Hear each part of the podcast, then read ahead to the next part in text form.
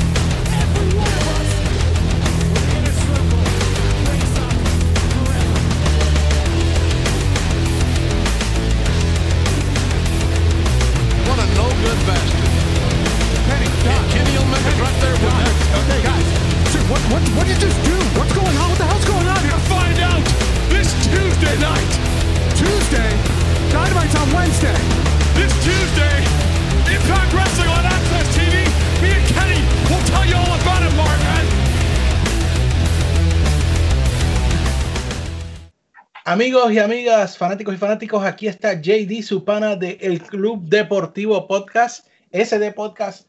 Otra semana más que entramos a su radio, a su televisor, a su teléfono, donde quiera que nos oiga. Y aquí estamos para traerle lo más reciente, lo más importante de la lucha libre en una semana muy interesante. De hecho, tuvimos la semana pasada un breve receso involuntario por algunas situaciones fuera de nuestro control. Pero aquí estamos de vuelta como ustedes lo habían pedido. Uncensored, hoy, uncensored. Así que con nosotros el señor Peyot. Vamos allá, hoy no tengo mucho que decir, dos semanas sin hablar, así que vamos allá, Oye, tú hablas sarcasmo 101, además de inglés y español, ¿eh? tú sabes. Vamos a Y con nosotros el señor de los billetes, Money, Money, Money, Luisito. Bien- bien- bienvenidos a todos al episodio donde hay mucho que hablar y espero ser la cura de los atorrantes que no entienden libre esta noche. Válame, hay, bruto- hay gente, hay gente, wow, JD, hay gente diciendo una de san- saltas de disparate, holy shit, mano, gente- diablo, wow, mano, usted debe estar bien contento porque usted está en el mejor podcast de lucha libre en español donde usted va a salir iluminado, usted va a poder hablar y no va a parecer un ridículo, el mejor club deportivo en toda la internet, de podcast, vamos allá, vamos, vamos. Así es, así mismo. Y hablando de ese de podcast, señoras y señores, les quiero hacer recordatorio antes de que entremos de lleno a hablar de esta semana que tenemos corriendo a la encuesta anual, la encuesta anual de de podcast para los valores, ese show especial. Eh, oiga, eh, parece como que fue ayer que grabamos los valores del año pasado, muchachos, pero va ya un año y queremos eh, tener la mayor cantidad de votos para que este, esta encuesta pues sea una representación real de nuestros escuchas, que de hecho muchachos los felicito porque Spotify sacó ¿verdad? El, el wrapped up que ellos hacen todos los años y eh, en ese wrapped up nos dice que tuvimos un crecimiento y un saludo, shout out para nuestros escuchas en Ecuador. Muchachos, un 300% de crecimiento en Ecuador, un 200% de crecimiento en Chile y un 100% de crecimiento en España, hombre. Así que saludos a nuestros amigos que nos escuchan internacionalmente. Ocho países alrededor del mundo nos están escuchando. Así que eh, un saludo para todos aquellos que nos sintonizan semana tras semana. Muchachos, 45 episodios, 5.562 minutos. Que mucho nosotros hablamos. Muchachos. Es que, gracias. es- es que nosotros tenemos que, ¿ustedes se acuerdan cuando Jericho tuvo que volver a la, a la WWE porque tuvo que salvarlo? Pues, Hemos venido. eso hemos us. venido a eh, eh, exactly save us J.E.C.D. Ah, qué bello. Ah, sí. por eso lo tengo en este podcast, Pello. Y lo bueno es que a este- a él no le tienes que pagar porque como tiene tanto dinero. Bueno, muchachos, eh, comenzamos de nuevo. Recuerden la encuesta. Pueden ir a sdpodcast.com y ahí está, rapidito que entran, hay un banner que dice eh, presiona aquí para votar en, el, en, la, en la encuesta. Hay dos preguntas más de la encuesta que vamos a, hablar, a tirar luego, ya más o menos como en una semana o dos semanas, pero eso va a ser directamente exclusivo en la página de Facebook. Ya le estaremos avisando cuando esas otras dos preguntas salgan. Eh, así que primero, las, oye, eh, y peor, Luisito, ustedes se van a sorprender. Hay unos resultados que van, unas tendencias que yo no sé si va a haber que hacer conteo como en un escrutinio o algo así. En, en serio. Ay, hay sorpresas. By the Ay, way, by the way, para que, para que los escuchas sepan, eh, nosotros no sabemos lo- los resultados hasta que JD los da. So- Solo yo so- lo sé. solo lo sabe este tráfala de host que tenemos en este podcast. So, si él dice que hay sorpresa, pues hay que creerle. Yo no sé nada de lo que está pasando. Yo creo en él. sorpresa. Y cuando y lo, lo bueno es mi gente que yo no le digo a mis dos asociados cuáles son los resultados, como él dice, hasta que grabamos en vivo, para que ustedes puedan oír las reacciones de mis dos a estas eh, encuestas que, de nuevo, ustedes las están haciendo. Así que recuerden la encuesta sdpodcast.com. Ahí en la página inicial está el link. Ustedes le dan clic ahí y wow, sorpréndanos 2020. bueno, eh, empezamos con la semana de WWE. Yo quiero, yo quiero hacer una nota aquí con ustedes dos muchachos y quizás me van a caer encima, quizás este, me apoyan, no sé, ya veremos. Eh, este es mi punto. WWE, el producto como tal, a mi entender, está mejorando. Eh, me refiero a historia en su mayoría, no todas, ¿verdad? Hay unas cosas que todavía son cringy, pero para mí la historia, por lo menos las historias principales, eh, en SmackDown, en Raw, tenemos en SmackDown, vamos a hablar un poco de eso, de Roman Reigns, Kevin Owens, eh, en Raw, eh, Drew McIntyre, eh, que se supone que es con AJ Styles, pero hay un feudo que se está formando ahí, continuidad increíblemente. Eh, y puedo decir que, aunque me dio un poco de dolor de cabeza, porque de nuevo hay cosas todavía que mejorar, como lo que más detesto, que es el pipe audio de la gente. Eso yo creo que es lo más cringy de WWE en este momento. Eh, y de hecho, el volumen que lo tienen, que a veces opaca lo que está pasando en el ring o lo que está, lo que está hablando el luchador, es horrible. Eh, pero aparte de eso, eh, las historias que están, yo pude ver Raw eh, completo, los, los sobreviví. Así que Di- dichoso eres. es mi opinión que por lo menos en la parte de historia están mejorando. ¿Qué, qué tú crees, Luisito? Eh, yo estoy de acuerdo. Eh, por lo menos las historias principales se están mejorando. Um, overall, pues, you know, todavía necesita mejoramiento, pero yo diría que está mejor que estaba dos meses atrás. Ajá. Así que eh, a, a Peyot no le voy a preguntar por a día, por ahora, porque yo sé que Peyot eh, tiene, le da un dolor en el alma ver WWE. Sí, yo diría que están como un 5% mejor. Ey, es algo. No esperaba menos de ti. Bueno, podría ser, ah, si me pone a- si me pongo a analizar de verdad, lo bajo como a 2, pero 5% está bien. Es que, mano, es que JD, de verdad, vamos, todas las, histo- todas las historias que ellos están corriendo, en cierto modo, ya las han hecho antes, de una forma o de otra. Y es bien difícil ser, ser creativo cuando, cuando, mano, tú tienes el mejor talento del mundo, pero, pero no lo utilizas como es porque estás buqueando con creativos de Hollywood en vez de utilizar a pues luchadores creativos. Bueno, te voy a dar, te voy a dar 50 chavos de lo que dijiste. Tengo Ajá. aquí cambio. Es que ya todo está hecho, Peyot. no, no, o sea, no, no, no, no, Todo, no, no. todo está no. hecho, Peyot. Ay, no, todo ay, Dios. todo, todo Claro. está hecho. Escúchalo, todo- ay, Dios Todo, mío. espérese. ¿De qué- ustedes, ¿En qué podcast ustedes están? Bueno, usted, tú estás hablando, tú estás hablando de una de una empresa que está más de 70 años en, en- en negocio. No, todo está hecho. Todo Todo- está- mira, yo, te- yo le voy a dar pausa a este punto. de que todo está hecho, porque cuando lleguemos al punto culminante de este podcast, yo te voy a demostrar que todo está hecho. Ok. Ahora, el punto está en cómo tú ejecutas lo que estás haciendo. De Ahí acuerdo. está el punto. Pero es que Y tú- va- pero, ok. Vamos a llegar ahí, bebé. Tranquilo. Todo está hecho. Ay, Dios mío. Todo está hecho. Ah, Ok, dame un break. Yo, creo que me equivoqué. Me voy ahora, vengo ahora, voy para la grabación de ese de podcast y no para una grabación de creativos de WWE. Ah, Esto parece una no, reunión no, de esas de Ah, Entonces, eso, no, eso está sonando. Ve, mira, mira, atorrante que hace este podcast. Dios mío, qué disparatero. Entonces, aquí no se permite marks. Eso no se permite en la religión de ese de podcast. Pero es que nadie está diciendo que sean marks, es que no todo está hecho. Hay siempre hay oportunidad de crear cosas nuevas. La hay. Lo que pasa es que, obviamente, Pero, no si todo hubiese, ok, si todo hubiese estado, si todo hubiese estado hecho, mano, de verdad ustedes hubiesen, ustedes hubiesen pensado en tener una persona con la, no, vamos, doble personalidad. Y tú dices, ah, yo está eso, yo lo hizo Mick Foley con what, Dude Love, whatever. No. Como The Finn y el mismo Bray Wyatt. Pues, es No todo es lo- está hecho. es lo No es, no es lo mismo. Ay, Dios. La ejecución No, es El diferente. concepto, eso es el concepto. El concepto es el mismo, la ejecución es diferente. Que- Ay, no, está bien, dale, vamos a seguir. Ok.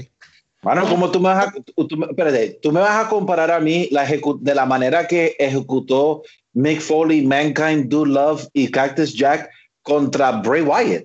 No estoy. Y yo respeto a Mick Foley, by the way. I love Pero- Mick Foley. Pero, Pero- ¿quién está, pero ¿quién está diciendo? Lo que estoy diciendo es eso mismo, que no es lo mismo. No es lo mismo.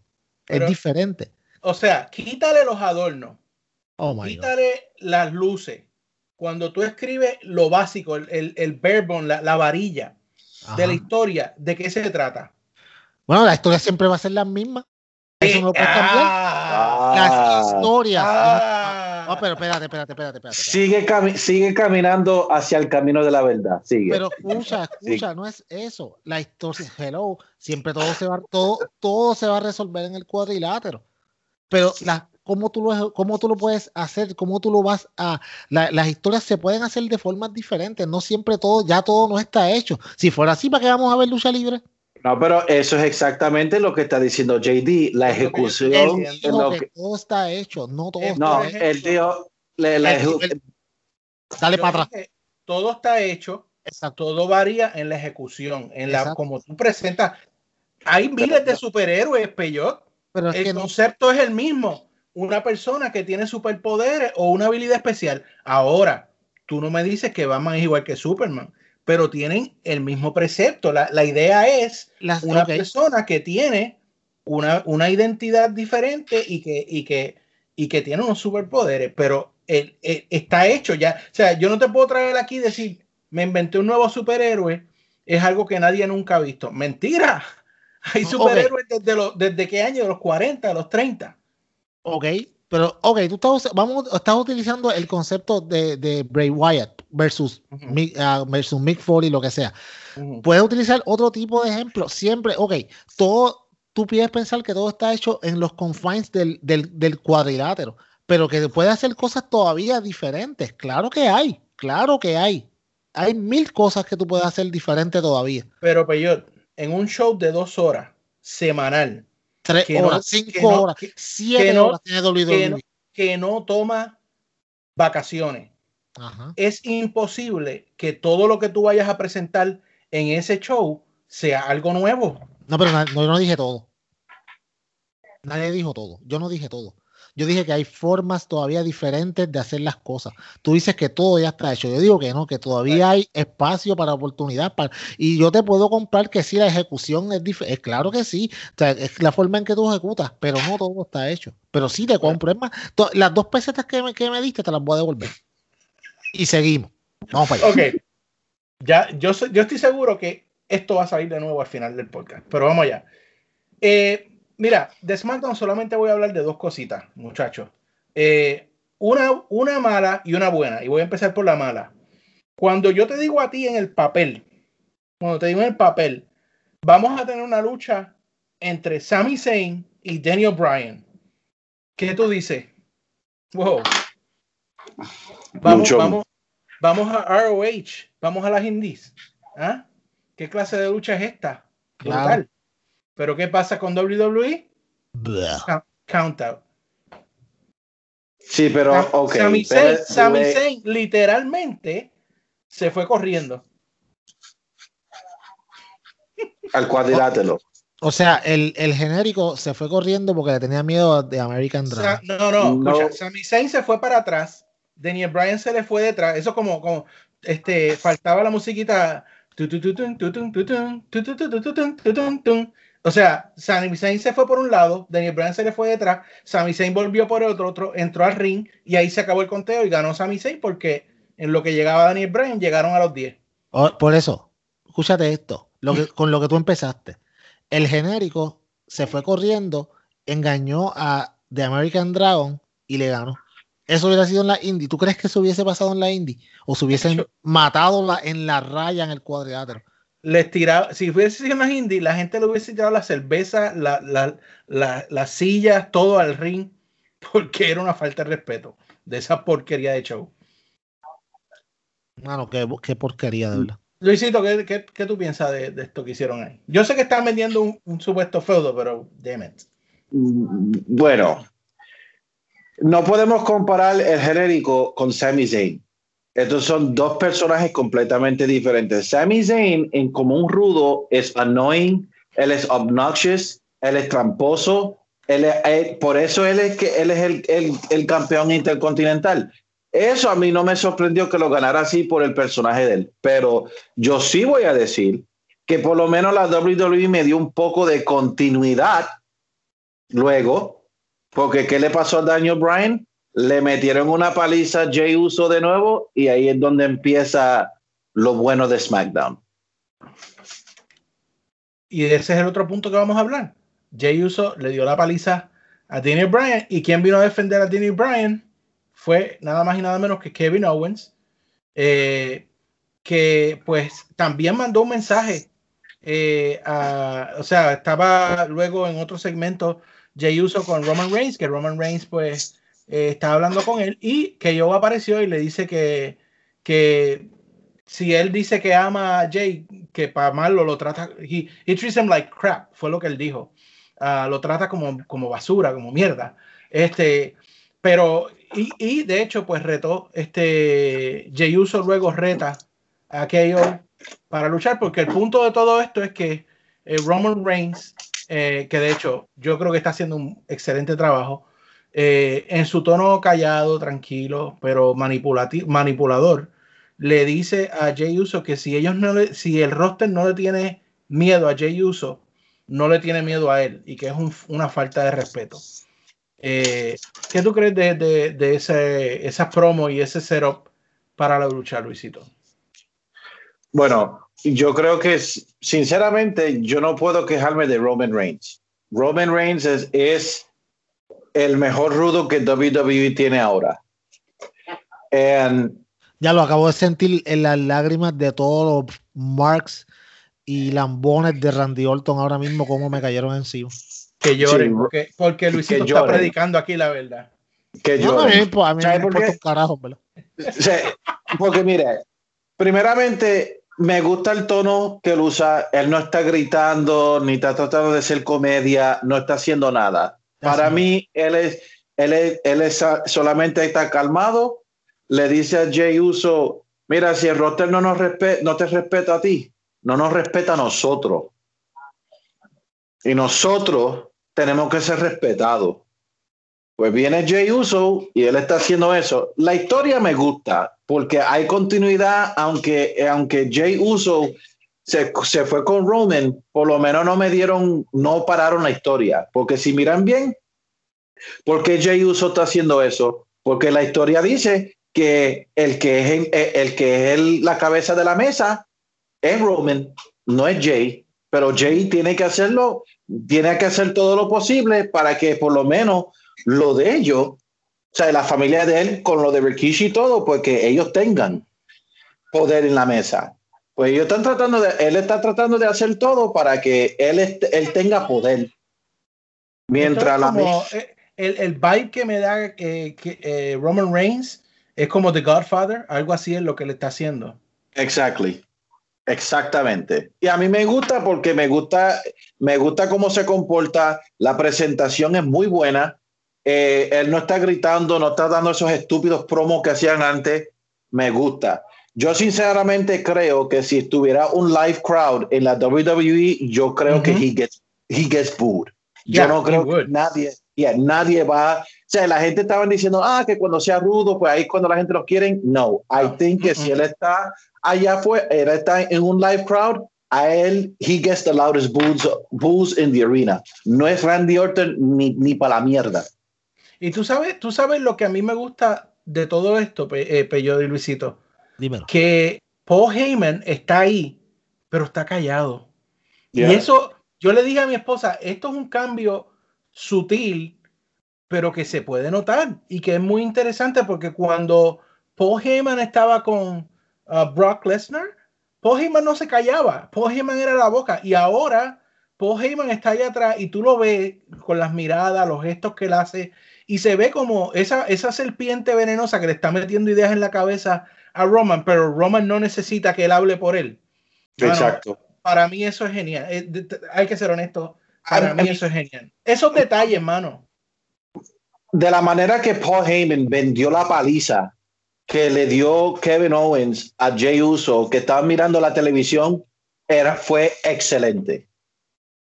Sin duda. O sea, el segmento que termina, que Jay, que Jay y Kevin Owens luch- pelean, pues ellos hacen la lucha, el, eh, um, Kevin Owens gana por descalificación porque le metió el sillazo, le metió un stunner, he lost his shit, empezó a darle sillazo con sillazo.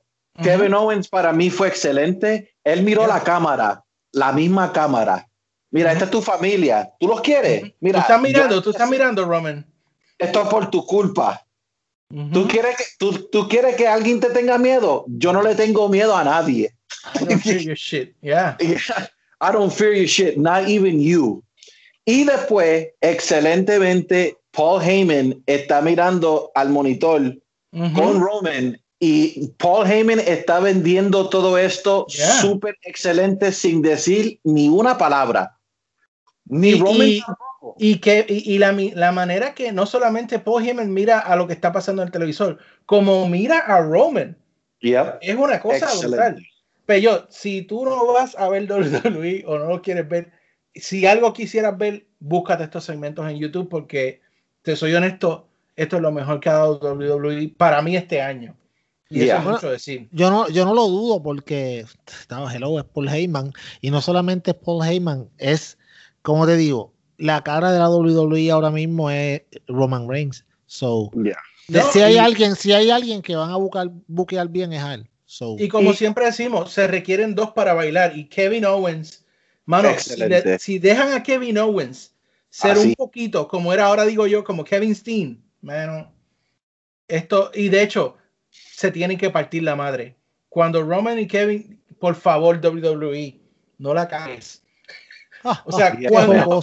Cuando vayan a luchar, déjalos que se partan la madre. Está Yes. bien que, que Roman gane por trampa porque se meta Jay. I don't care. Pero que sea una pelea que se partan la madre. Es lo único que yo pido. Especial, especialmente que termina SmackDown con Kevin Owens buscando una silla, se va a la mesa del announce table para, en la manera larga, en la manera vertical, Ujú. y él viene y le mete así, le dice, ven aquí, siéntate aquí, que yo soy la cabeza, I'm the head of the table. Que- Dude, I loved it. A mí me encantó el segmento, eso fue la mejor segmento by far en WWE. Que Ujú. me vendió, a mí me vendió el feudo de Kevin Owens versus Roman Reigns, me la vendió. Y la cara de Roman mirando el televisor con este disgusto. Uf. No, esto, esto fue clásico. Y, de- y después siguieron en Twitter, porque entonces viene Roman y pone y hace un retweet del video y le dice, tú lo que tenías que hacer era que si tú querías el campeonato, todo lo que tú tenías que hacer era pedírmelo, pero ahora tú traíste violencia a mi familia, tú quieres mi atención, ya lo tienes. Ojalá se Bueno. den en la madre, eso sería lindo. Yo no me di Mano, cuenta de Twitter, bueno. pero como te- para eso tenemos aquí al, al dueño de Twitter en español, a Luisito. Sí, mano. Lo puso así, Ahora, yo le voy a decir esto. La lucha, aunque sea en TLC, se tienen que partir la cara, pero se tienen que dar duro para que esto termine bien. Sí. Porque no, me, si, no, no si me viene Roman y, si viene Roman y le da dos puños super punch y se acabó la lucha, I'm gonna be Yeah. again en el banco y me voy. Yeah. Eso sí. Ahora, pasamos a Raw porque eso es lo único que vamos. Oh, y, y, y Bianca Belair le van a dar un break con, con una pelea con Bailey. Parece que hay un feudo que se está cuajando ahí. I want to see that. I mean, yo siempre he sido fan de Bianca Belair. Yo soy más fan de Bianca que del esposo. El esposo me da náusea, pero ella es muy buena. Es una tremenda atleta. Eh, la semana, esta semana pasada tuvo una victoria en ah, SmackDown y va ese feudo con Bailey. Así que yo, eso sí es algo que quiero ver, eh, Luisito. Bueno, I would like to see it porque Bailey, por lo menos, eh, first of all, me encanta que ya no está con Sasha y no me están siguiendo el feudo larguísimo porque los dos, las dos luchas fueron porquería. Este, menos la de Hell in Cell. Pero Bianca Belair y Bailey, eso va a ser, that's gonna be, eso va a ser un buen feudo. Y, y ahora, Bailey, eso va a elevar a Bianca Belair y yo creo que la WWE desesperadamente necesita a otra persona que esté luchando por el campeonato que no se llame Becky Lynch, Bailey, Sasha Banks y Charlotte. Sí, señor. So, Eh, sí, vamos entonces, pasamos rápidamente a Monday Night Raw. Eh, aquí, yo te soy bien honesto, eh, eh, y voy a decir algo que quizás va a ser, este, ¿cómo se dice? Eh, va a ser no, no muy favorecido por ustedes, pero eh, me está gustando la forma en que están usando a Riddle, ah, específicamente porque sí, eres un idiota, pero está también trayendo unos comic reliefs durante el show que es- han caído muy bien, por lo menos en mi, en mi visión que estaba viendo el show el lunes pasado. También eh, me gusta que AJ Styles ah, eh, clasificó esta semana para ser el, primer retador. a Drew McIntyre le ganó a Keith Lee y a Riddle porque según venían trayendo a Riddle haciendo chistes toda la noche, como que querían cre- hacerte creer que Riddle iba a ser el que iba a ganar ese triple threat, pero ganó AJ Styles. Um, y AJ Styles está un poco comédico también, eso sí no me gusta, pero whatever. Eh, any- anyway, eh, lo que sí está cuajándose aquí, muchachos, es que Drew McIntyre tiene una supuesta amistad con Sheamus desde que le trajo la espada para la pelea con Randy y toda la cuestión, y que ellos se conocen hace años. Pero todo el que está viendo y sabe de lucha sabe que lo que se está cuajando es un feudo entre Drew y Sheamus. Um, y, me gusta que Sheamus está usando ese personaje más rudo que ya él traía de SmackDown. Y yo no puedo decir que es técnico, es como que, como que está entre medio de ser técnico y rudo. Y tú sabes que en cualquier momento va a atacar a las espaldas a Drew, eh, Luisito. Bueno, yo estoy siendo un fanático de Sheamus porque Sheamus en sí está luchando como rudo, pero solamente es técnico con Drew. Ujú. O sea, Es verdad. eh, en sí, si él está luchando, él está luchando como un rudo. Él está, él está luchando contra los técnicos. El único técnico que él no está haciendo rudo es con Drew McIntyre y tiene todo el sentido. Y yo creo que para, yo me imagino que para el Royal Rumble, en la cual yo lo aceptaría sin problema ninguno, que tú me des Sheamus contra Drew McIntyre por el campeonato. I have no problem with that at all. Así que vamos a ver cómo va. Ahora, de una buena que le acabo de decir a, eh, WWE, vamos, vamos, tengo dos malas, una rapidita y una que quizás este, vayamos a elaborar un poco más. Dos, Eh, son, per- espérate, corre- co- corrección, hay dos cosas malas y una tragedia.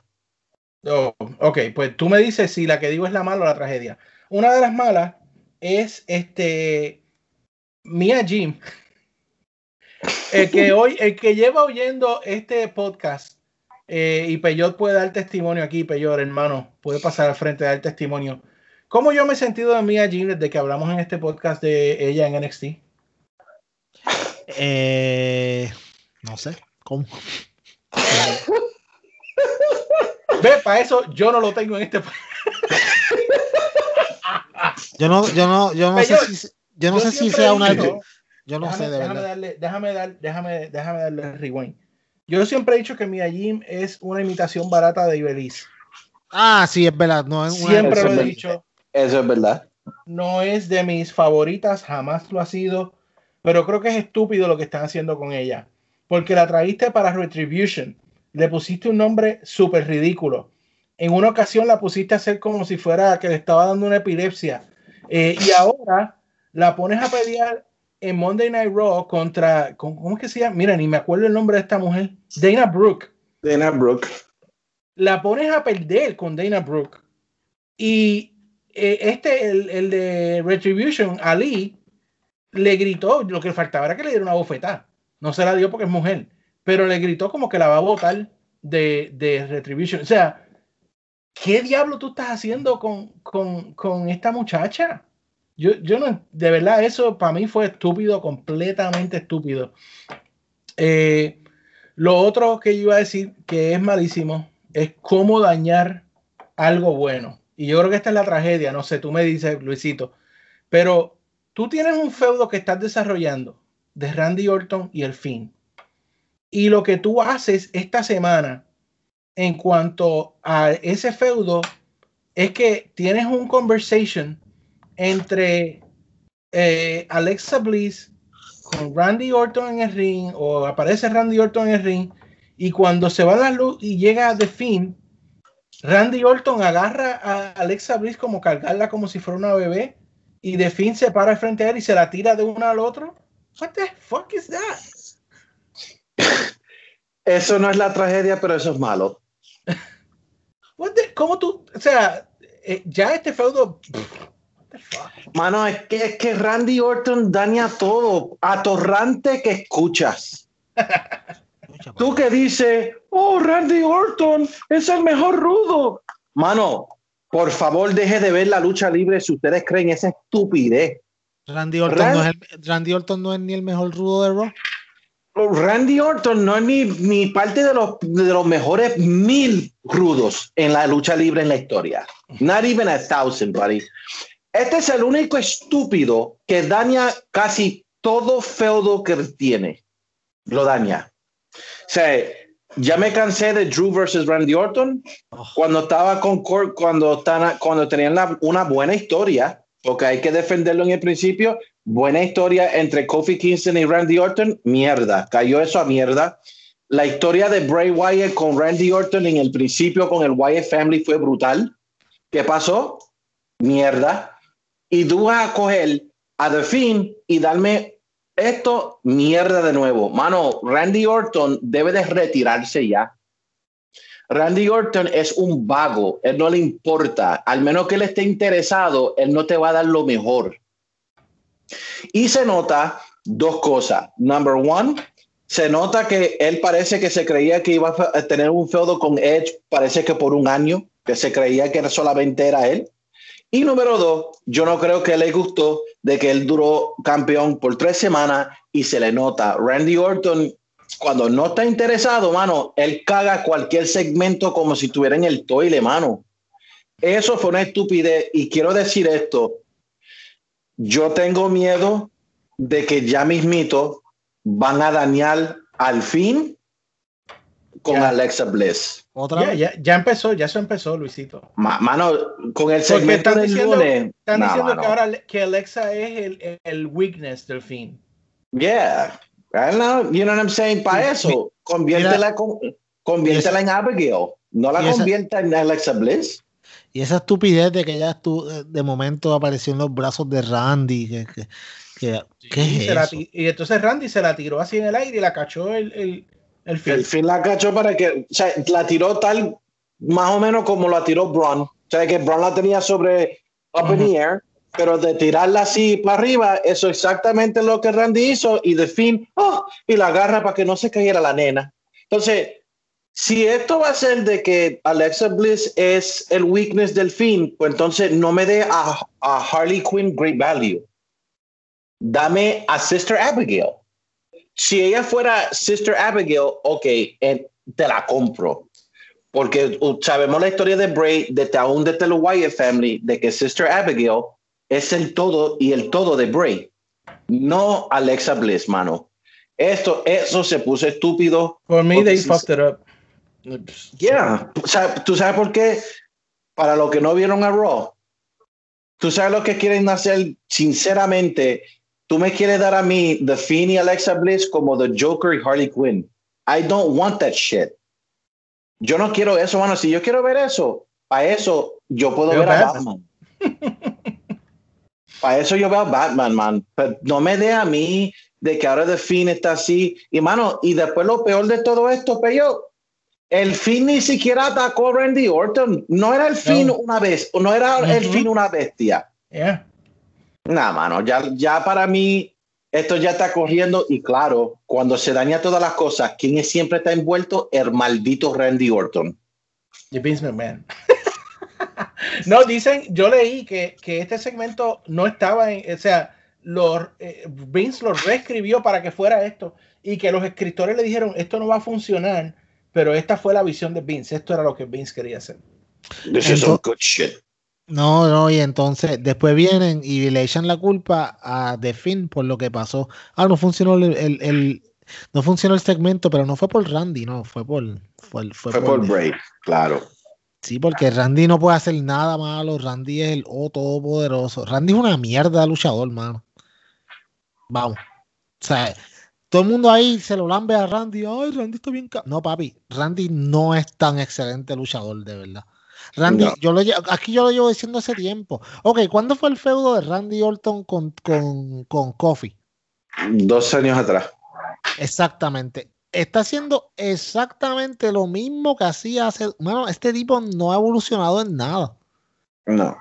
Ay, se cambia de, de heel a face. Es la misma cosa. La misma cosa. El tipo está usando hasta los mismos calzoncillos de hace No 20 evoluciona, años. no evoluciona. No evoluciona.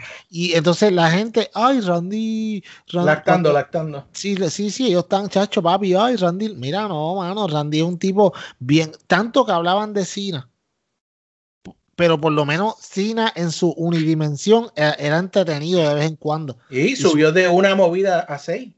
No, no, no solamente porque tenía, aunque fuera que tuviera pocas movidas, pero sus luchas tú sabías que iban a ser entretenidas, tú sabes. Pero Pero Randy, él hablaba bien en micrófono también. sí, no, no, y el hermano, papi, John Cena cuando le daba la gana de hacer buenas promos, destruía. ¿Te acuerdas aquella vez que cogió a Roman Reigns y lo Lo puso, peló. Papi, lo, ay, ay, todavía le duele ese lano a Roman Reigns de la clava que le dio. Tú sabes, la verdad. Es verdad, es verdad. Pero, pero Randy Orton, mano, ay, Randy, todo el mundo, ay, Randy Orton, qué brutal fue lo que hizo con Ric Flair. Ay, mano, wow. Sí, ya no te necesito te- a un viejito de y ni lo presentaron. Cuando salió con la con la máscara aquella allí, como que, ¿qué? Ridículo, ¿eh? de verdad. Y el Bueno, ¿y pobre? Drew y el pobre, perdóname, y el, el pobre Drew McIntyre que Ah, mano, de verdad, yo no sé, a mí, como dije la otra vez, no me gusta nada como lo están corriendo como, como campeón face. Wow, Drew, que, o sea, mano, cualquier persona, lo que pasa es que cualquier persona que le echen a Drew no va a ser creíble que le va a ganar. ¿Quién le va a ganar a Drew? ¿De verdad le va a ganar? ¿Quién es el próximo que va a retarlo ahora? Este. Bueno, AJ, AJ. ese, eh, pero AJ no lo va a hacer, pero, pero Sheamus, I could go for it. I mean, pero yo, mira, AJ Styles es excelente. So, de lo que sí te puedo decir que por lo menos la lucha de AJ con Drew debe de ser bueno y debe de mejorar a Drew. Pero, y eso no tengo problema. O sea, a mí no me importa de que no hay nadie que le gane a Drew. A mí lo que me importa es que tú tienes que, o sea, para mí, con lo de Sheamus, ahí eso me, eh, ahí está mejorando Drew. Y ahí yo creo que cuando la traición pase, ahí yo creo que vamos a ver el ass kicker, porque de la historia de ellos, ellos están hablando de que, oh, ¿te acuerdas cuando mi mamá estaba aquí? Que Yeah, después yeah, cuando friends, estaban super así? friends. super friend. So una- un super friend que te traiciona, uno se va a encojonar and that's it. Ok, yo para mí, yo creo que el, el, el Scottish Psychopath vuelve en ese feudo. Pero, mano, Randy Orton no ayuda a nadie y yo no creo que ni vas a ayudar. Mira, no me, no me sorprendería que Randy Orton sea el que gane el feudo con el fin. De nuevo. Bueno, Así es, eso es lo que íbamos a hablar. Ah, perdón, ¿cuál fue la tragedia No. que se me quedó, Luisito? Hermanos de este podcast, vamos a tener un momento de silencio por la carrera de Shayna Baszler, Ay, mano. que el lunes, Holy shit. el- a- a- escuchen esto, el lunes fue planchada 1, 2 y 3 por, Lana. lana. Vamos a tener un momento de silencio, mano, porque esto está peor, esto está, esto, esto fue una tragedia, mano. Diablo, sonaste como la coma ahí. Yo no- Mano, ¿cómo tú, tú me estás diciendo a mí que una mujer que fue super badass en NXT fue, es una legítima UFC fighter y tú vas a hacer a Lana que fue por eh, está semanalmente desde que Miro se fue para AEW por mesa tras mesa tras mesa. Tú la vas a planchar y ahora tú me estás hablando a mí que hay una posibilidad de que haya unos nuevos campeones de pareja de que Asuka y Lana. No, no, no, yo te voy a dar, yo te voy a dar más para que te molesten más todavía. Hay una posibilidad que se está rumorando por ahí de que Lana gane el Royal Rumble de mujeres. Para que Oh, te- sin ha- para, y, y sin hacer nada, mano. sin porque hacer, eh, de hecho, de, esa es la idea, sin hacer nada, que simplemente la- las últimas dos luchadoras se eliminen ellas mismas y Lana entre el número 30 y ganó por default. Ese es el nuevo gimmick, como hicieron en Survivor Series. Y, no, Exact- entonces, sí, mira, y- exactamente. Y entonces, tú sabes, ok, lo que está pasando con WWE es lo siguiente. Tiraron a Lana cuántas veces por la mesa, nueve veces o diez, lo que sea, no importa.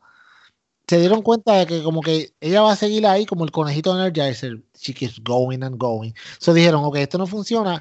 Ellos, acuérdate, ellos, mano, Vince es tan petty y tan tráfala que él, él está haciendo esto solamente para joder a Miro. So, entonces le va a decir, ok, Ahora, como esto no funcionó y Miro siguió apoyando a su esposa no matter what, porque es su esposa, pues entonces él va a decir, ok, ahora él va a hacer la lana que sea, papi, la cosa más grande en WWE, solamente para joder a Miro, para que, para que él diga, mira, tú no estás aquí, pero mira cómo tu esposa subió y aquí el, el problema eres tú. Y le va, eso es como, como te digo, le va a salir el tiro por la culata porque como quiera, Miro va a disfrutar de los beneficios de, de ese push de lana, porque esos beneficios se traducen en más dinero. Claro. sea, a Miro eso- no le importa. A mí qué importa, Ah, la tiraron en la mesa, todo el mundo le estaba cogiendo pena, "Ah, no funciona, vamos a hacerla la más over. Mano, Lana no está over ni en su casa. ¿Tú me Bueno, eh, y, y no, y la cuestión es que Lana como profesional, vamos, creo que en el chat, de hecho, si usted no se ha unido a Discord, busque el chat de Discord de SD Podcast. La eh, invitación está en nuestra página de Facebook, pero ahí es donde hemos transferido todo el chat porque es un chat constante, eh, ¿verdad? No tenemos que esperar a cierto día. Todos los días estamos hablando de lucha libre ahí, así que usted puede entrar y salir cuando usted quiera eh, y unirse a la discusión. Pero eh, ahí estábamos discutiendo hace poco que hay luchadores que con tener un paycheck, pues ya son felices, ¿verdad? Con tener un paycheck, un trabajo seguro, hay muchos así, que se complacen, ¿no? En WWE, que aunque no salgan en semana, ah, estoy aquí, estoy en catering, me están pagando, I'm happy. Hay otros que tienen, eh, ¿verdad? Que realmente aman el deporte y dicen, bueno, yo quiero, ¿verdad? Tener oportunidad, yo quiero salir, yo quiero tener el campeonato. Yo no sé cómo sea la, el view de Lana en cuanto a todo esto, pero si eso es verdad, saber que ella va a ganar no por sus propios méritos, sino porque Vince le quiere, eh, como quien dice, echar fiero a Miro, damn it. Eso es crushing.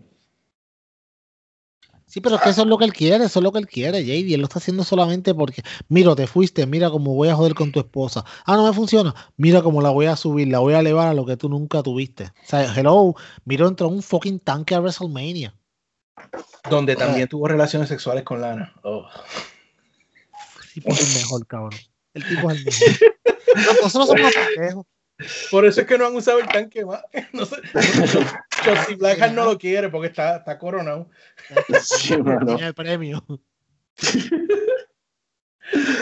Ay, bueno, eh, algo más que se me quede de Raw de SmackDown, porque si no, mi gente, NXT no valió la pena. Cuando yo estaba mirando este roster de, este, de estas peleas Esto parece, esto eh, es más dark, era mejor que esto, mano. Lo único bueno que aparentemente pasó fue la, la lucha principal, que era Shotzi Blaha contra Raquel González. Y era por el que tú dijiste, Luisito, era por tener el, el advantage en el War Games de este domingo. Yep. That's all. Pero lo demás Eh, era, era trámite, de verdad. Lo que pasó en NXT ayer, yo le decía a Luisito, ¿será que ellos sabían que, que Dynamite iba a estar tan bueno? Y they, don't- they said, I don't give a fuck. Vamos a tirar cualquier basura aquí. They, don't- they didn't care, pero yo tengo mi. Tenemos que entrar en el próximo segmento para seguirle ese hilo porque yo le tengo la respuesta a eso y a todos los atorrantes que escuchan. Muy bien. Pues eso fue WWE esta semana. Tomamos un breve y volvemos con lo que sí vamos a hablar. Y mucho que hay que hablar. AEW Dynamite. Winter is here now. ¿eh?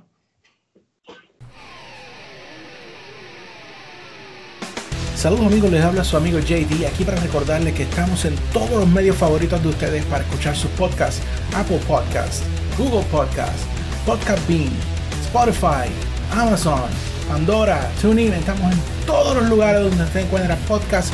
Búsquenos por ECD Podcast, ECD Podcast o el Club Deportivo Podcast. Le debemos aparecer, le da subscribe, se suscribe para que le lleguen todas las notificaciones de los nuevos episodios del mejor club deportivo en todo el internet. Además, estamos en nuestra página de Facebook y en Twitter y en nuestra página regular sdpodcast.com y en los medios sociales bajo el handle SD Podcast de El Club Deportivo Podcast. Así que los esperamos a todos. Suscríbanse, pasen la información a sus amigos, denle share a nuestros episodios para que todos, todos los que le conocen compartan con nosotros el gozo de la lucha libre y disfrutarnos semana a semana de nuestras peleas, nuestros argumentos, pero sobre todo la información que le damos aquí, que es la certera, la correcta, nada de rumores. Así que, ECD Podcast y gracias por el apoyo. Y aquí estamos, mi gente. Ahora sí, Winter is Coming era el label de Dynamite anoche. Eh, y yo sabía que Winter is Coming era una referencia a este show, ¿cómo es que se llama? Este eh, Game of Thrones. sí, Game of Thrones, que de hecho no lo he visto, perdón, no me tiren, no me tiren. Eh, Wow, wow. No, no te apures, yo, yo, yo tampoco. Yo Mira tampoco. lo otro. Simplemente lo sé. Yo simplemente lo sé porque lo vi por Google. Yo sé, yo no, yo no vi a, yo no he visto a Game of Thrones tampoco. eh, ¿Cómo bueno, no te pero- gusta si no lo has visto? ¿Ah? bueno, ¿Cómo no te Bueno, gusta me- si no lo has visto? Porque no me llama la atención. Oh. Ok, está bien. Dale, seguimos. Anyway, eh, sé, sé cuál es la referencia, pero yo no sabía que esta gente lo que iba a traer aquí era bomba. Bomba desde principio a final en este show, mi gente. Eh, obviamente tuvo sus altos y bajos, pero aquí vamos a desmenuzarlo para ustedes, más altos que bajos, por supuesto.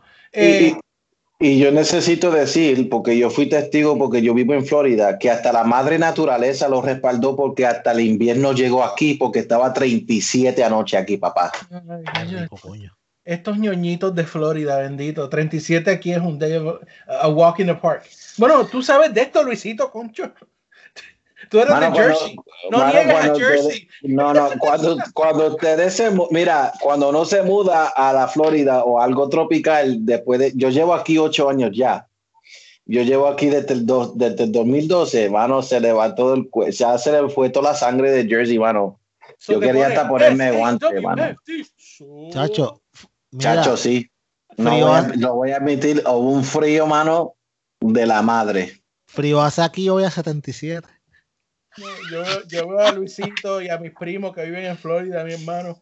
Ay, Dios mío, con coat a 37 y yo. A esa, a esa temperatura salgo yo en chancleta ¿Tú botando sabes? ¿Tú sabes Mano, qué como que, pendejo? como, que como ahora mismito está a 61, 61, 61, y yo estoy con un hoodie como un buen pendejo.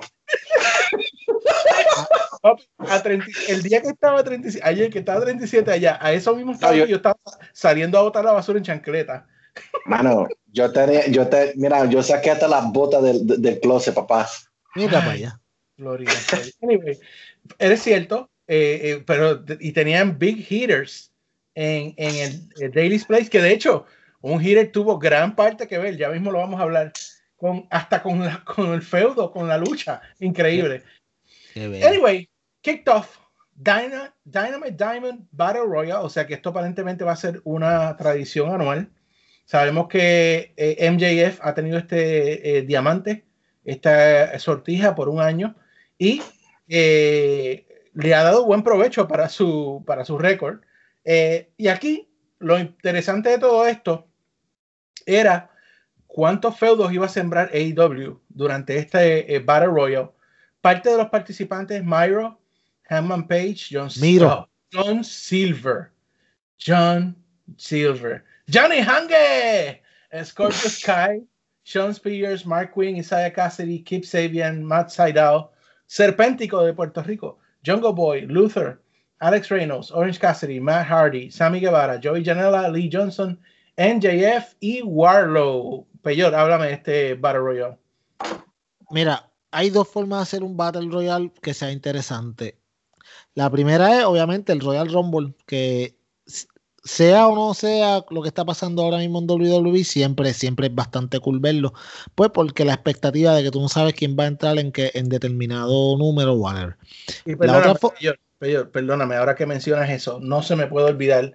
Te interrumpo porque se me había olvidado hasta ahora y no quiero que se me olvide. Ahora que mencionas el Royal Rumble, esta semana perdimos a la mente maestra del Royal Rumble, perdimos al primer campeón intercontinental Oh, sí. en la lucha libre, el señor Pat Patterson.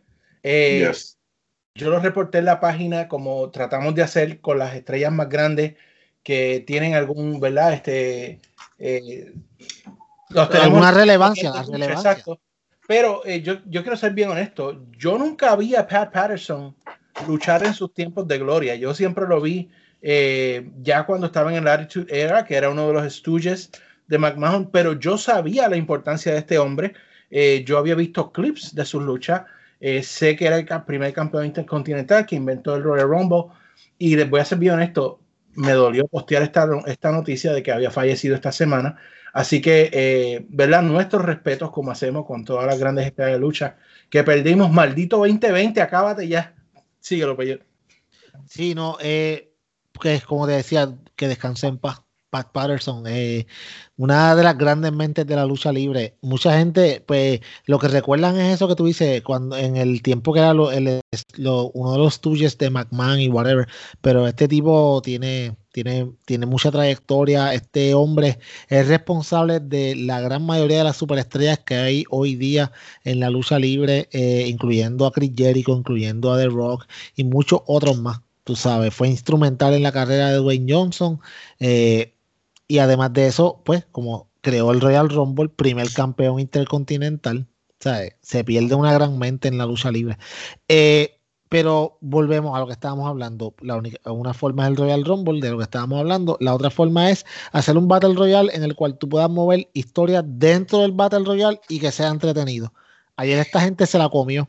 Este ha sido el mejor Battle Royale por mucho que ha dado AEW, tú sabes, ever.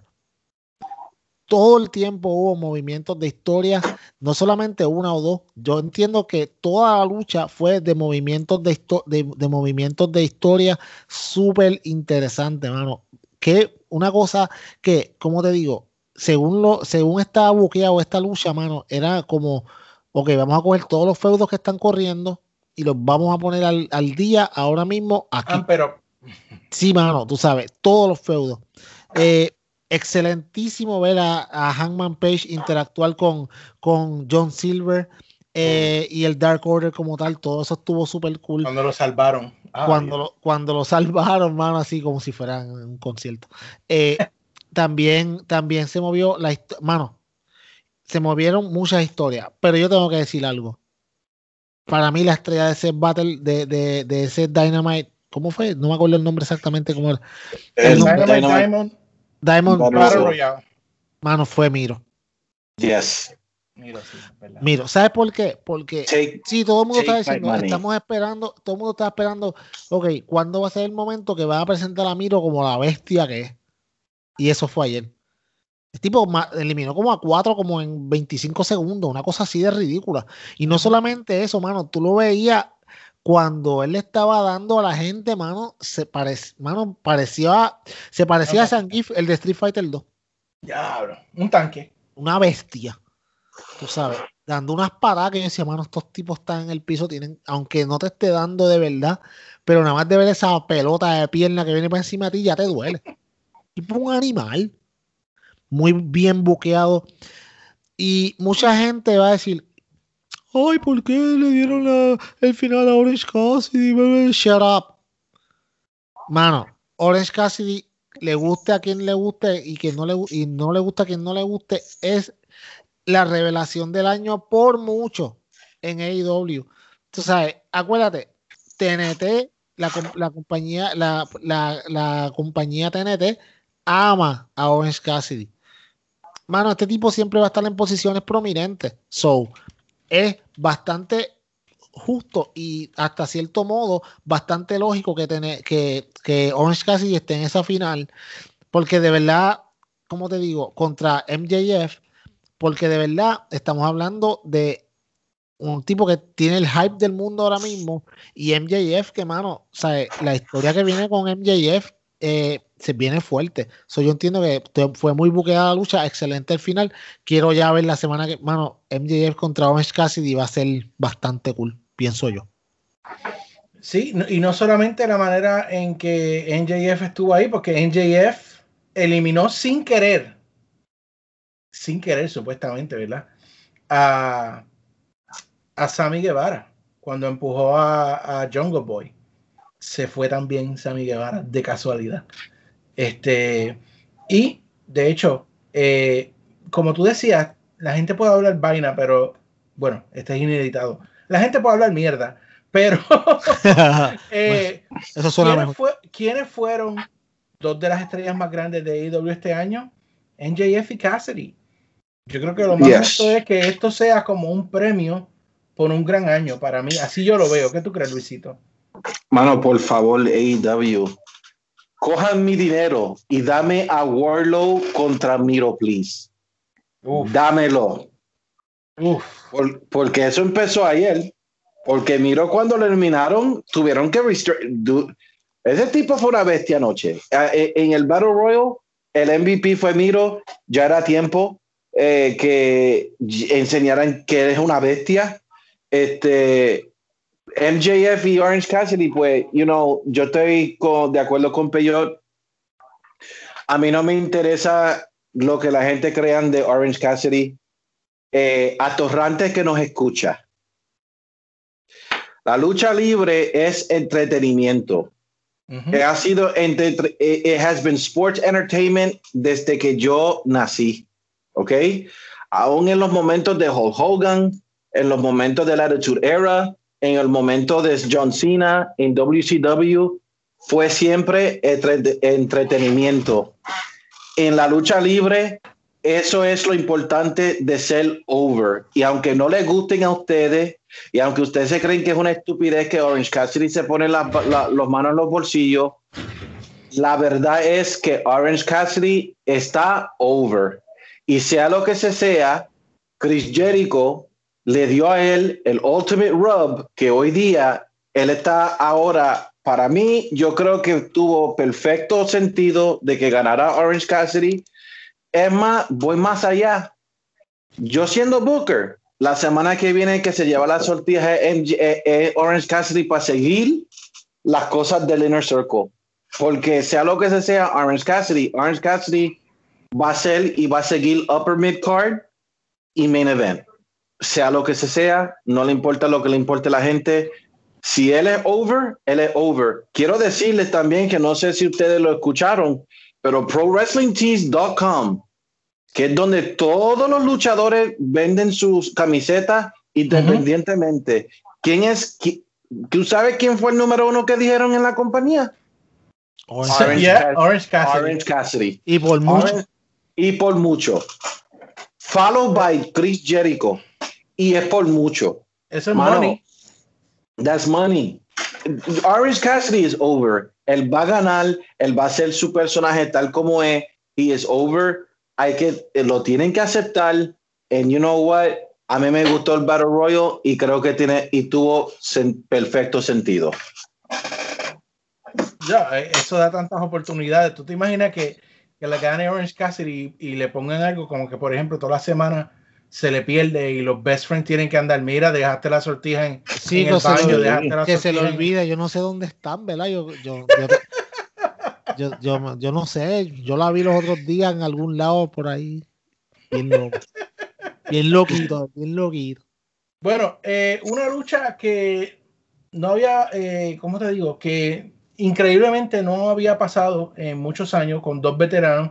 Eh, parece, yo creo que esto de una forma que Chris Jericho está buscando aprovechar la ocasión de AEW para tener luchas con todos aquellos que no había podido tener lucha Por antes de que que le llegue su tiempo de retiro. Por eso es que tú estás en este podcast. Y n- nos dio una lucha con Frankie Kazarian, donde estos dos señores que están entrados ya en edad para ser luchadores, eh, nos dieron una lucha como si fueran chamaquitos. Como si fueran chamaquitos. Eh, bastante buena la lucha, ¿verdad? Obviamente hubiese sido mejor en sus tiempos prime para ambos, pero eh, fue muy buena lucha. Y de nuevo, la historia que se vende alrededor de todo esto es que eh, aparece MJF con una toalla, como similar a cuando pasó con Cody Rhodes. Pero en eso llega Sammy Guevara y le quita la toalla y cuando Jericho levanta su vista, a quien ve con la toalla blanca es a Sammy Guevara. Eh, gracias a los Riders no se acabó con un, con un paquetito o algo así, sino que Jericho se levanta y luego logra aplicar el Judas Effect a Kazarian y logra la victoria. Pero luego de la lucha, eh, empiezan a discutirse entre todos. Y honestamente, muchachos, para mi sorpresa, Jericho le dice: o se calman todos y se deciden resolver esto, o en siete días se acabó Inner Circle. Y yo les voy a ser honesto, para mí esto es un mes. ¿Qué tú crees, Luisito? Eh, yo no creo, yo estoy en desacuerdo en eso. Um, yo sí creo que este es el principio de, de que se termine el inner circle. Y el inner circle en sí lo que va a haber es una evolución. O sea, el inner circle se llama el inner circle porque es el inner circle de Chris Jericho. Pero yo necesito que ustedes noten algo anoche. Jericho, ¿es rudo? Jericho no es rudo ya. Entre comillas. No. Sí, pero la, el tipo está mega over ahora. La gente está cantando esa canción over. Mano, cuando llegue 20 mil personas o 15 mil personas o 30 mil personas en un AEW event, mano, esa gente van a cantarlo de palabra a palabra. Chris Jericho ya llegó al punto y esto es algo que yo hasta he discutido en Twitter porque la gente, no, que él tiene 50 años y que mira lo que quiere hacer. Shut up. Chris Jericho, sinceramente, yo no he visto ninguna leyenda que ha sido mejor para la lucha libre que Chris Jericho. Y yo me explico. Y lo estoy diciendo mejor que The Rock, mejor que John Cena, mejor que Stone Cold Steve Austin, mejor que Hulk Hogan y sigue ahí. En, eh, alguien me diga a mí una leyenda que ha ayudado a, lo, a, a- a la lucha libre, el futuro de la lucha libre, como lo está haciendo Jericho ahora, fight me. No hay Chacho. nadie. Chacho, No a, hay Hogan, nadie. a Hogan le encantaba poner gente over. o sea, si tú miras. Sí, Diablo, sí, over, sí. Sí, mano. La esposa de Bobo. Este, es la esposa de Bobo Love Sponge. Este, Oh, Oh, diablo. uncensored. uncensored. By the, by, by, by the table. Yeah. Le enseñó Ok. el Titan. Porque, porque miren, o sea, vamos a mirar. vamos, vamos a mirar a Chris Jericho desde que perdió el campeonato contra John Moxley. Right? Ok, en el principio era necesario que Jericho ganara todo, porque Jericho para AEW era lo que Hulk Hogan era cuando él entró a WCW. Él era el, el nombre más reconocido, sea lo que se sea. Ok, conocemos a Omega, conocemos a Cody, conocemos a los Young Bucks, pero nadie conoce más nadie tiene un name, una, eh, la name recognition mejor que Chris Jericho. So, Era tú no el, neces- el, el main star, main star de, Yeah. de mainstream, O sea, mainstream media. Main- mainstream media no había nadie menos Chris Jericho. Pues obviamente tú tenías que poner a Chris Jericho que fuera tu primer campeón mundial, porque él tenía que traer la credibilidad de AEW que consta hasta hoy, lo tienen por causa de él. Pero entonces, John Moxley solamente era Dean Ambrose. Ahora nosotros no sabemos, nosotros, ah, nadie ni habla de Dean Ambrose. Why? Por de la manera de esa historia, de la manera que Jericho lo puso over, ahora eso elevó a Moxley a estar en el mismo nivel de name recognition que Jericho ahora, que todo el mundo conoce a John Moxley en mainstream media. Luego de ese, luego de ese feudo, él se mete en un feudo y, él- eh, y también no se olviden que cogió a Scorpio Sky y él le dio la primera pérdida de Jericho fue con quién? Con Scorpio Sky. Scorpio Sky lo conocemos a todo el mundo sabe quién es Scorpio Sky. Ok, está SCU, pero la primera vez que todo el mundo dijo, oh shit, Scorpio Sky, Jericho. Orange Cassidy, ah, lo único que le hace es ponerse eh, las manos en los bolsillos. Mano, Chris Jericho es el único luchador en toda esta industria que podía hacer lo que pudo hacer con Orange Cassidy.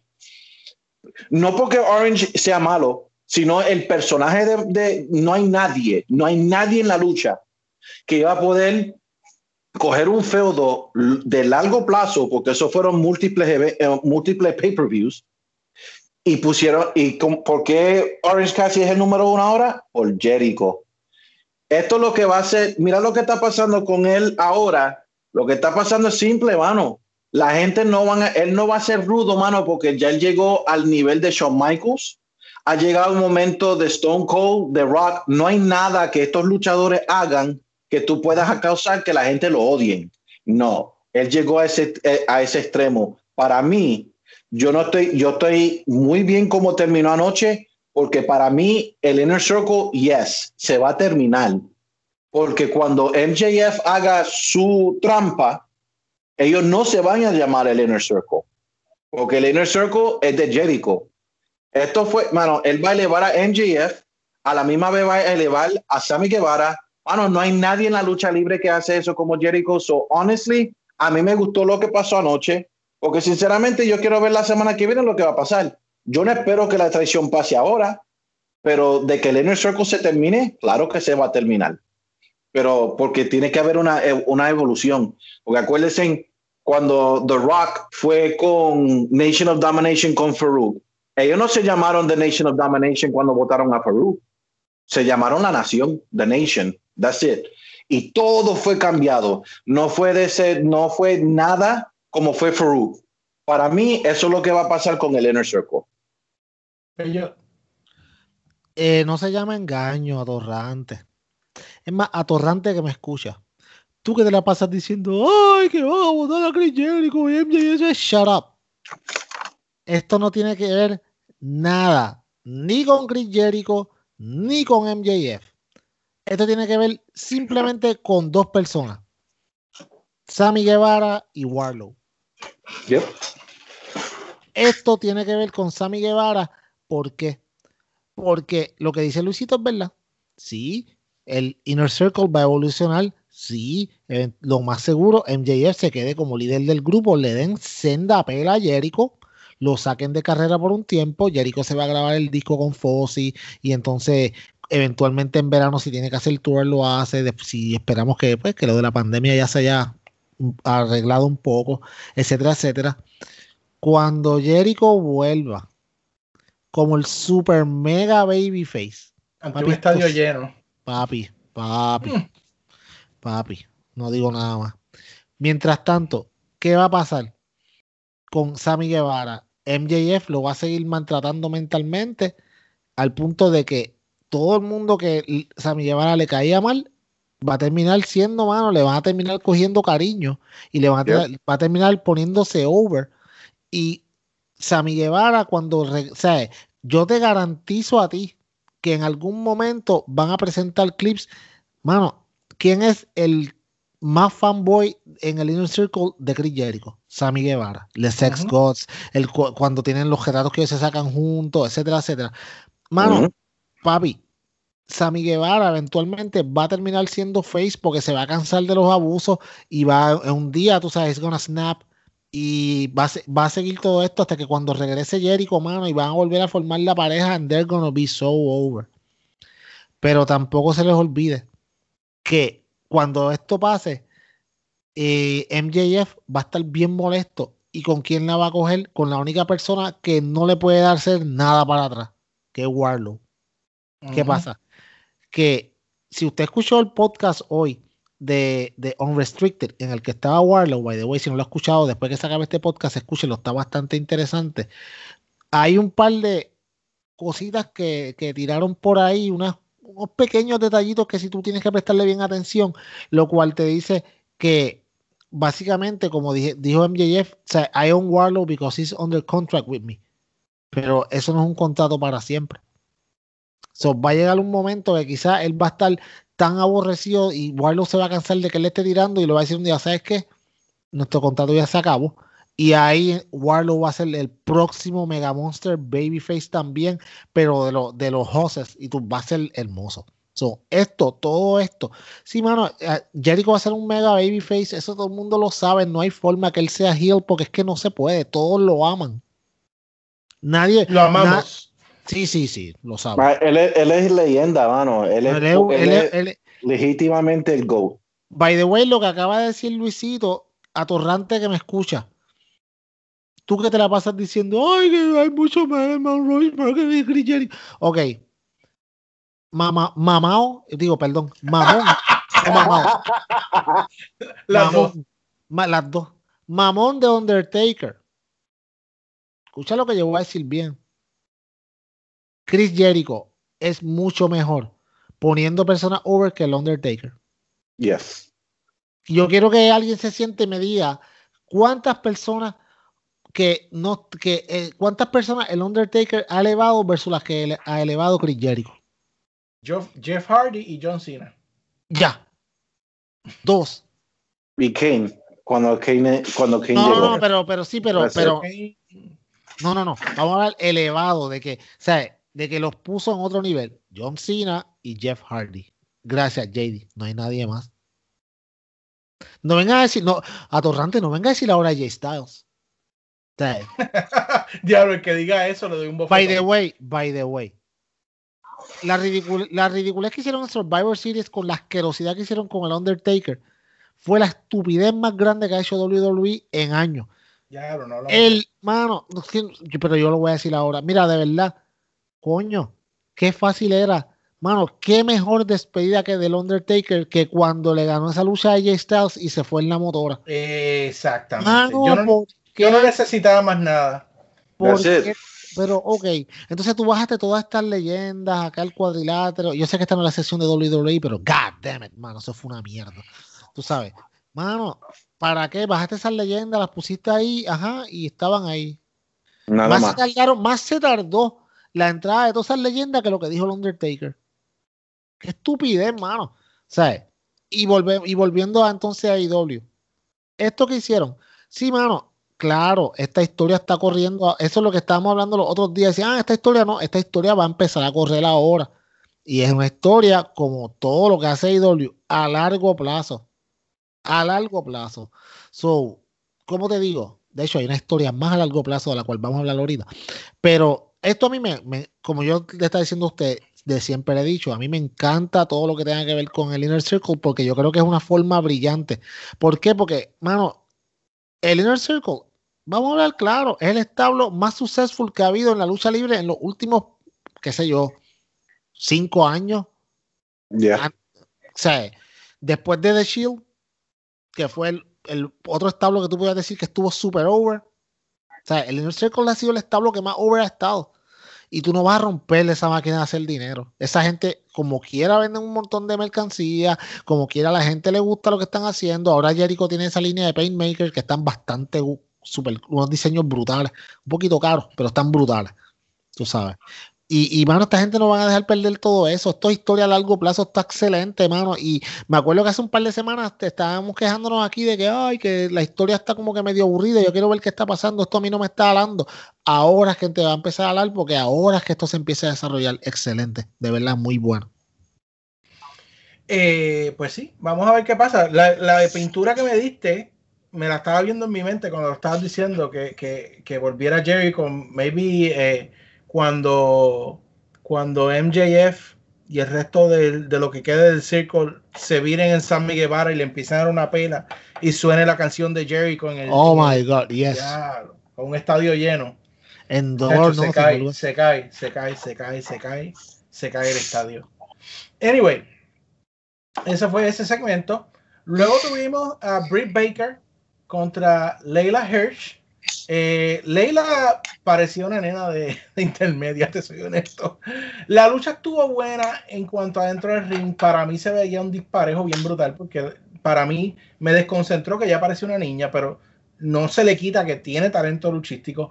Pero para mí lo más importante de todo esto pasó al final, cuando Britt sí logró capitalizar, pero llegó Thunder Rosa por detrás y atacó a Baker para cobrarle lo de hace una semana. Y esto para mí puede ser ese feudo que llevamos esperando por un tiempo de mujeres en AEW Peyor. Sí, no, mano. Y, y lo que a mí me gustó fue, ok, yo te puedo decir que Leila Hirsch, tú la ves y se ve bien pequeña. Mi nene me decía, wow, ella es bien pequeña. Sí, ella es bien pequeña, pero ella es bien powerful. Y yo sigo diciendo, y lo voy a seguir diciendo, Leila Hirsch pertenece a Team Taz. Ella debe ser la versión femenina en Team Taz. Y eso sí bregaría. Pero, como te digo, no quiero, no me gusta de Face. Ella estaba trabajando en Dark The Hill. Era mucho mejor. The Face no me agrada tanto. Pero, bueno, Britt Baker, wow, que mucho ha mejorado en el cuadrilátero. Y mucha gente estaba diciendo, ay, que la pelea de Britt Baker, que Britt Baker estuvo un poco sloppy. No, mano. Esto es, es tú estás luchando con una dama que eh, tiene mucha experiencia en mat-based wrestling. Tú veías que Britt Baker se iba al toma y dame con ella y unos buenos reversal y todo. Eso, eso estuvo muy bien. Ahora bien, Thunder Rosa. Mano, es, es, es, eso, eso es lo que hacía falta en la división de mujeres. Estas tipas se dieron en la madre. Se notaba la animosidad, mano. Bien real. Ahí no había break de disimularlo. Lo hicieron excelente. Eso me da ganas junto a la, junto a la historia de. Junto a Serena Deep como campeona de, de, de NWA, que todavía la gente no se le olvide que eso está todavía por ahí en remojo. Eh, mano, se viene quizá una triple amenaza eventualmente por el campeonato de NWA. Yo no me molestaría mucho ver nada de eso. Y, y sí, mano, sé que por ahí, después de lo que pasó al final, pueden haber muchas otras cosas que se puedan estar cocinando. By the way, Luisito, que tú que eres el rey de Twitter, yo me imagino que el Twitter hoy estuvo bastante interesante después del final de, de IW ayer. Pero, pero sí, mano, está súper cool. Me gusta mucho, mano. Brit, cada día, mano, esta mujer a, a paso agigantado es la MVP de la división femenina después de Hikaru Shida. Y cuando vuelva a Statlander, pues la cosa se le complica. Pero, pero muy bien. Está haciendo muy bien lo que está haciendo. Eh, Luisito. Yo estoy de acuerdo con, con, con Peyot. Eh, Britt Baker y Thunder Rosa, para mí van a dar tremendo luchón cuando, cuando luchen. Cuando ellos, I think que ellos fácilmente pueden robarse el pay-per-view cuando eso pase. Um, Britt Baker, para mí, eh, debería ser la, la, luchadora, bueno, la, el wrestler que ha mejorado el mejor de todo este año. Like, si tú la comparas cuando empezó AEW, ahora, mano, eso es como de noche y día, mano. I love Britt Baker. Um, yo creo que ella eventualmente sería campeona mundial de la división de mujeres. Yo no creo, ella es tan buena que por ahora ella no necesita un campeonato, honestly. No creo que lo necesite por ahora. Britt Baker. Yep. No She lo necesita. it right now. No, no No lo necesita. No lo necesita. Porque su personaje o sea, trasciende más allá de lo que es lucha libre. Además, tú puedes, ok, ella es excelente como, como una, una mujer en, en, cuanto a promo y su personaje como tal. Como luchadora, pues le falta un poco. Entonces, acuérdate, tú puedes hablar todo lo que tú quieras hablar, pero a la hora de estar en el cuadrilátero es donde se demuestra los quilates de campeón, de, en este caso de campeona, y ella todavía le falta un poco para poder llegar. Que si va mejorando, mano, del cielo, yes. ¿cómo es? De la tierra al cielo, ya está subiendo como la espuma. Pero ella no necesita un campeonato todavía. Yo considero no. que ella todavía se puede aguantar un poquito más. ¿sabes? Y, y, darle un poco más de legitimidad para que eventualmente ella le quite el campeonato a Shida, pero no ahora. De hecho, yo lo, yo lo pondría a esperar hasta Revolution o después. Yep, estoy de acuerdo. Y más ahora con lo que va a pasar, que van a venir, va a venir más carne fresca. ¿Tú me entiendes? Ah, eh, y de hecho, eh, para seguir con el tema de las mujeres de eh, AEW, una entrevista que le hicieron a la señora Hikaru Shida de Peyot, donde le preguntaron sobre su nueva rega, eh, retadora y Peyot está, está asustada, Hikaru.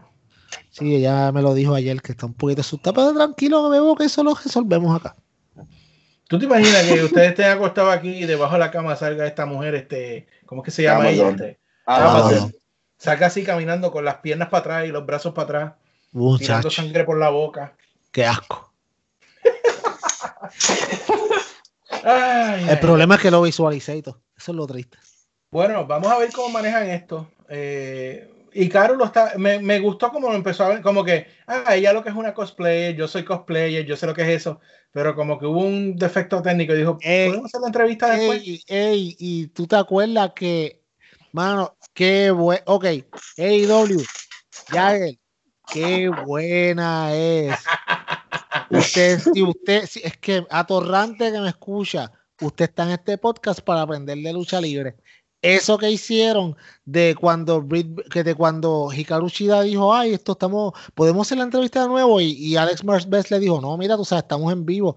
Ajá. Eso fue un throwback a lo que hizo Sid Vicious hace un montón de Sí, tiempo. mano. Ya Qué lo sí, bueno. Qué Yeah. duros son. eh. Ah, Que mucho sabe Tony Khan de lucha. ¿eh? Esto es una bestia. se- By the way, mano, hay gente por ahí. Ay, Dios mío, qué bruto. Mano, gente por ahí diciendo, ay, lo que Tony, Mar- Tony Khan es lo que pasa es que es un Mark con billones de dólares y por eso que está corriendo la empresa. Shut the fuck up. So, yo haría lo mismo. Papi, pero que tú. Wow, ese es tu He is, he is, argumento. he is a mark. He is, perdón. he is a mark. He is a que mark. no es lo mismo. Vince es un Mark que está tirando, que tiene todos los mejores juguetes No, del no, no, mundo no, no, pero, pero. Espérate, Vince un mark. era un Mark. Por eso, Vince era un Mark. gracias. Ahora Vince es un Mark del dinero.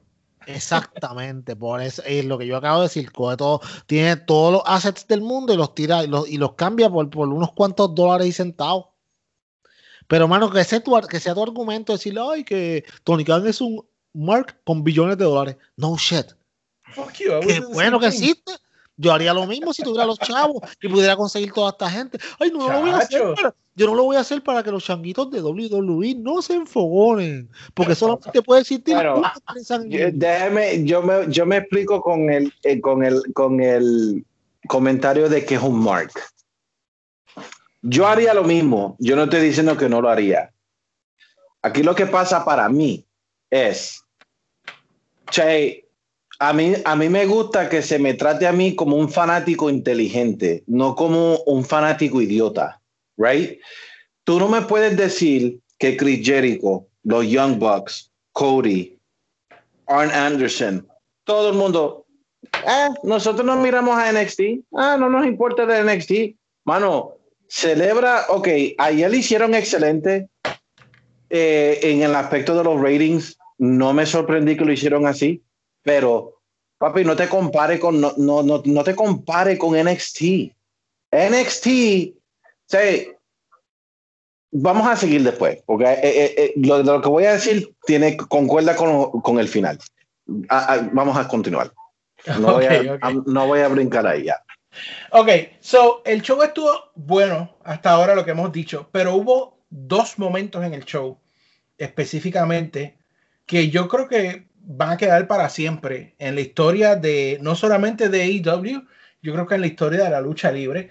Eh, y son esos momentos que te dan goosebumps de los pocos que quedan. Que de hecho, eh, eh, yo esta semana estoy tratando de, ¿verdad? Jamás, perdóneme, señor Luisito, jamás voy a llegar a su nivel, pero, pero empezando en, en- en Twitter, de vez en cuando haciendo algún comentario, eh, pusieron un, un, un video que yo creo es bastante famoso ya, de uno de los mejores finales de SmackDown, cuando está Kurt Angle, Booker T, Undertaker, Oh, Kane, sí. RVD, uh, Chris Jericho, y siguen entrando y se siguen atacando. Y taguearon a Jericho y Jericho puso, That was really cool. Y, y, y tagueó a WWE. Y yo le contesté a Jericho y le puso, That was really cool, but this still can happen. Esto sí puede pasar todavía, como me pasó a mí hace poco con la pelea de los Young Bucks contra FTR. Eh, solo hay que saberlo buquear. Um, y es porque esos momentos especiales, mágicos, todavía pueden pasar. Todo se ha hecho anteriormente, pero depende del delivery. Perdón, con, ay. con De acuerdo. continuidad. No, no De empieza, acuerdo. Continuidad. no empieza a Anyway. decir disparate otra vez, en verdad. Ajá. No, es, ver- es verdad, Ah, con lo vamos, que él le va a decir espérate, es verdad. Pero déjame terminar. déjame- Dale, dale, dale, dale. Bebecito, dale, dale. bebecito, cógelo suave, bebecito. Eh, Cody Rhodes y Darby Allen contra Ricky Starks y Powerhouse Hobbs. Peyot, en enero 2020, ¿quién era Ricky Starks y Powerhouse Hobbs? ¿Sabes? Ricky Starks estaba en, en, en WA, era el campeón de la televisión. Y NWA, Powerhouse Hobbs estaba de bouncer en algún tecato. Pero ve acá, Ricky Starks, ok, estaba en NWA, pero no tenía reconocimiento nacional. Tú me No, perdonas. bueno, pero, hello. No. en NWA, pero, pero, y, y Powerhouse Hub, como tú dijiste, maybe estaba eh, de bouncer o security de concierto, I don't know. Pero ahora están aquí en un evento semi-estelar en AEW. En cuanto en menos de 12 meses, AEW ha construido, bueno, en el caso de Ricky Starr, ha levantado, y en el caso de Powerhouse, ese in-house, ha construido una estrella. Y en el otro lado tenemos a Darby Allen, que si tú lo conocías, maybe era porque era fanático de skating o algo así, ¿no? Este, Sí, de, no, él estaba en Evolve, pero, pero Darby Allin era básicamente lo que era en Evolve, era una máquina de coger azotes y, o sea, he didn't amount to much. Era como que, ok, sí, Yeah. cuando él esté, la gente le va a dar unas pelas horribles y nada que ver, tú sabes. Pero no tenía personalidad, no, no, te- no te- J- sí, no, te- no tenía la personalidad que tiene ahora. Un, un J-O-B-B-E-R. Sí, exacto. Anyway, tiene una pelea en pareja entre estos dos. Tienen de background la situación que pasó con Taz la semana pasada, donde se fueron. AEW hizo algo que el segmento no fue magnífico, pero fue bueno. Porque de esos segmentos que te hacen cuestionar si esto está pasando de verdad o si esto es booking de lucha libre, cuando Cody y, y Taz ah, se, se hablaron que, que Cody le dice, ok, si, si tú eres tan leyenda y yo no, porque tu hijo está traineando conmigo. Y, y Taz lost it y le hace la llave a Cody. So, desde ahí ellos empezaron a vender esto. La lucha fue buena, estuvo ok, la, para mí estuvo bien, estuvo bien. Eh, y la lucha pues, pues estuvo vendiendo como parte de ese feudo. Pero como dijimos hace un rato, la historia que pasa luego es lo que realmente hace que un, tenga este momento que, que se frisa el tiempo. Llegó el winter. ¿Y qué cosa? Porque pensábamos que Winter Coming Tag era por Moxley y, y, y Omega, Omega. pero Winter llegó antes de ello. Porque cuando, de hecho, ganan Rhodes y Darby Allen, que de hecho, Darby Allen fue el que consiguió el, el pin, que era lo que tenía que haber pasado. Exacto. Eh, le hizo un coffin drop a, a Ricky Starks. Hubo un poquito de botch ahí, no podemos negarlo. Eh, pero yo lo sabe que, que, eh, Sí, Ricky me molesté no tenía, no tenía los, los, los hombros en el mat. Nosotros, según decimos una cosa, decimos Pero- la otra, ¿no? Pero, pero, pero, y antes de que siga, pero, mano, tú sabes, si del cielo te caen limones, tú haces limonada. ¿Qué no te dice a ti que la próxima semana tú vas a, a tener a un a un Ricky Starks quejándose diciendo, aquí está el footage con Taz, mira, esto es lo que pasa en esta compañía. Sí, No me eh, ganaron tiene- y le dieron la victoria. Porque Eso es para que todavía... vean lo que hace ser el EVP. Exacto, exacto. Pero como es, pero como es Cody, es el, el- el nene de Cody, se la dieron. Mano, ay Dios mío. Es que esta Oh, gente se oh, oh, que Nakazawa le puso aceite al ring. No, puta, puta. ah, ah, diablo, que le puso aceite al Bueno, eso, eh, eh, eso va concordando con lo que dice Peyo, porque ellos salvaron el botch de Cyro con eso. Exacto. Ajá. A él lo Claro. salvaron. Eh, aquí lo interesante es que eh, luego de la lucha, el Team Taz empieza a abusar de eh, Cody, que lo habían sacado de, de- de circulación. Específicamente empiezan a atacar a, a Darby Allin. En eso, Arn Anderson entra al ring y yo, no, güey, no, por favor. Este hombre tiene 60 something years. Es un, un adulto mayor. Qué bruto, póngale cero. Pero se mete ahí a tirar puño, lo dominan, por supuesto. Llega Dustin Rhodes, también Brian Cage lo, lo, lo masacra. Y aquí es que ahora es que se apagan todas las luces.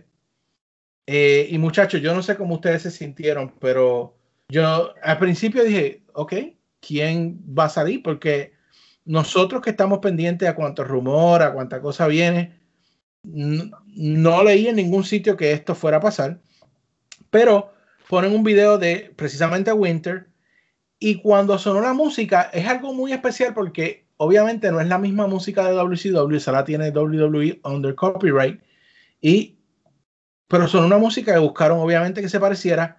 Cuando sonó la música yo dije no puede ser Sting, no puede ser Sting y ahí salió Sting y, Bo- y, y, y Schiavone, Sting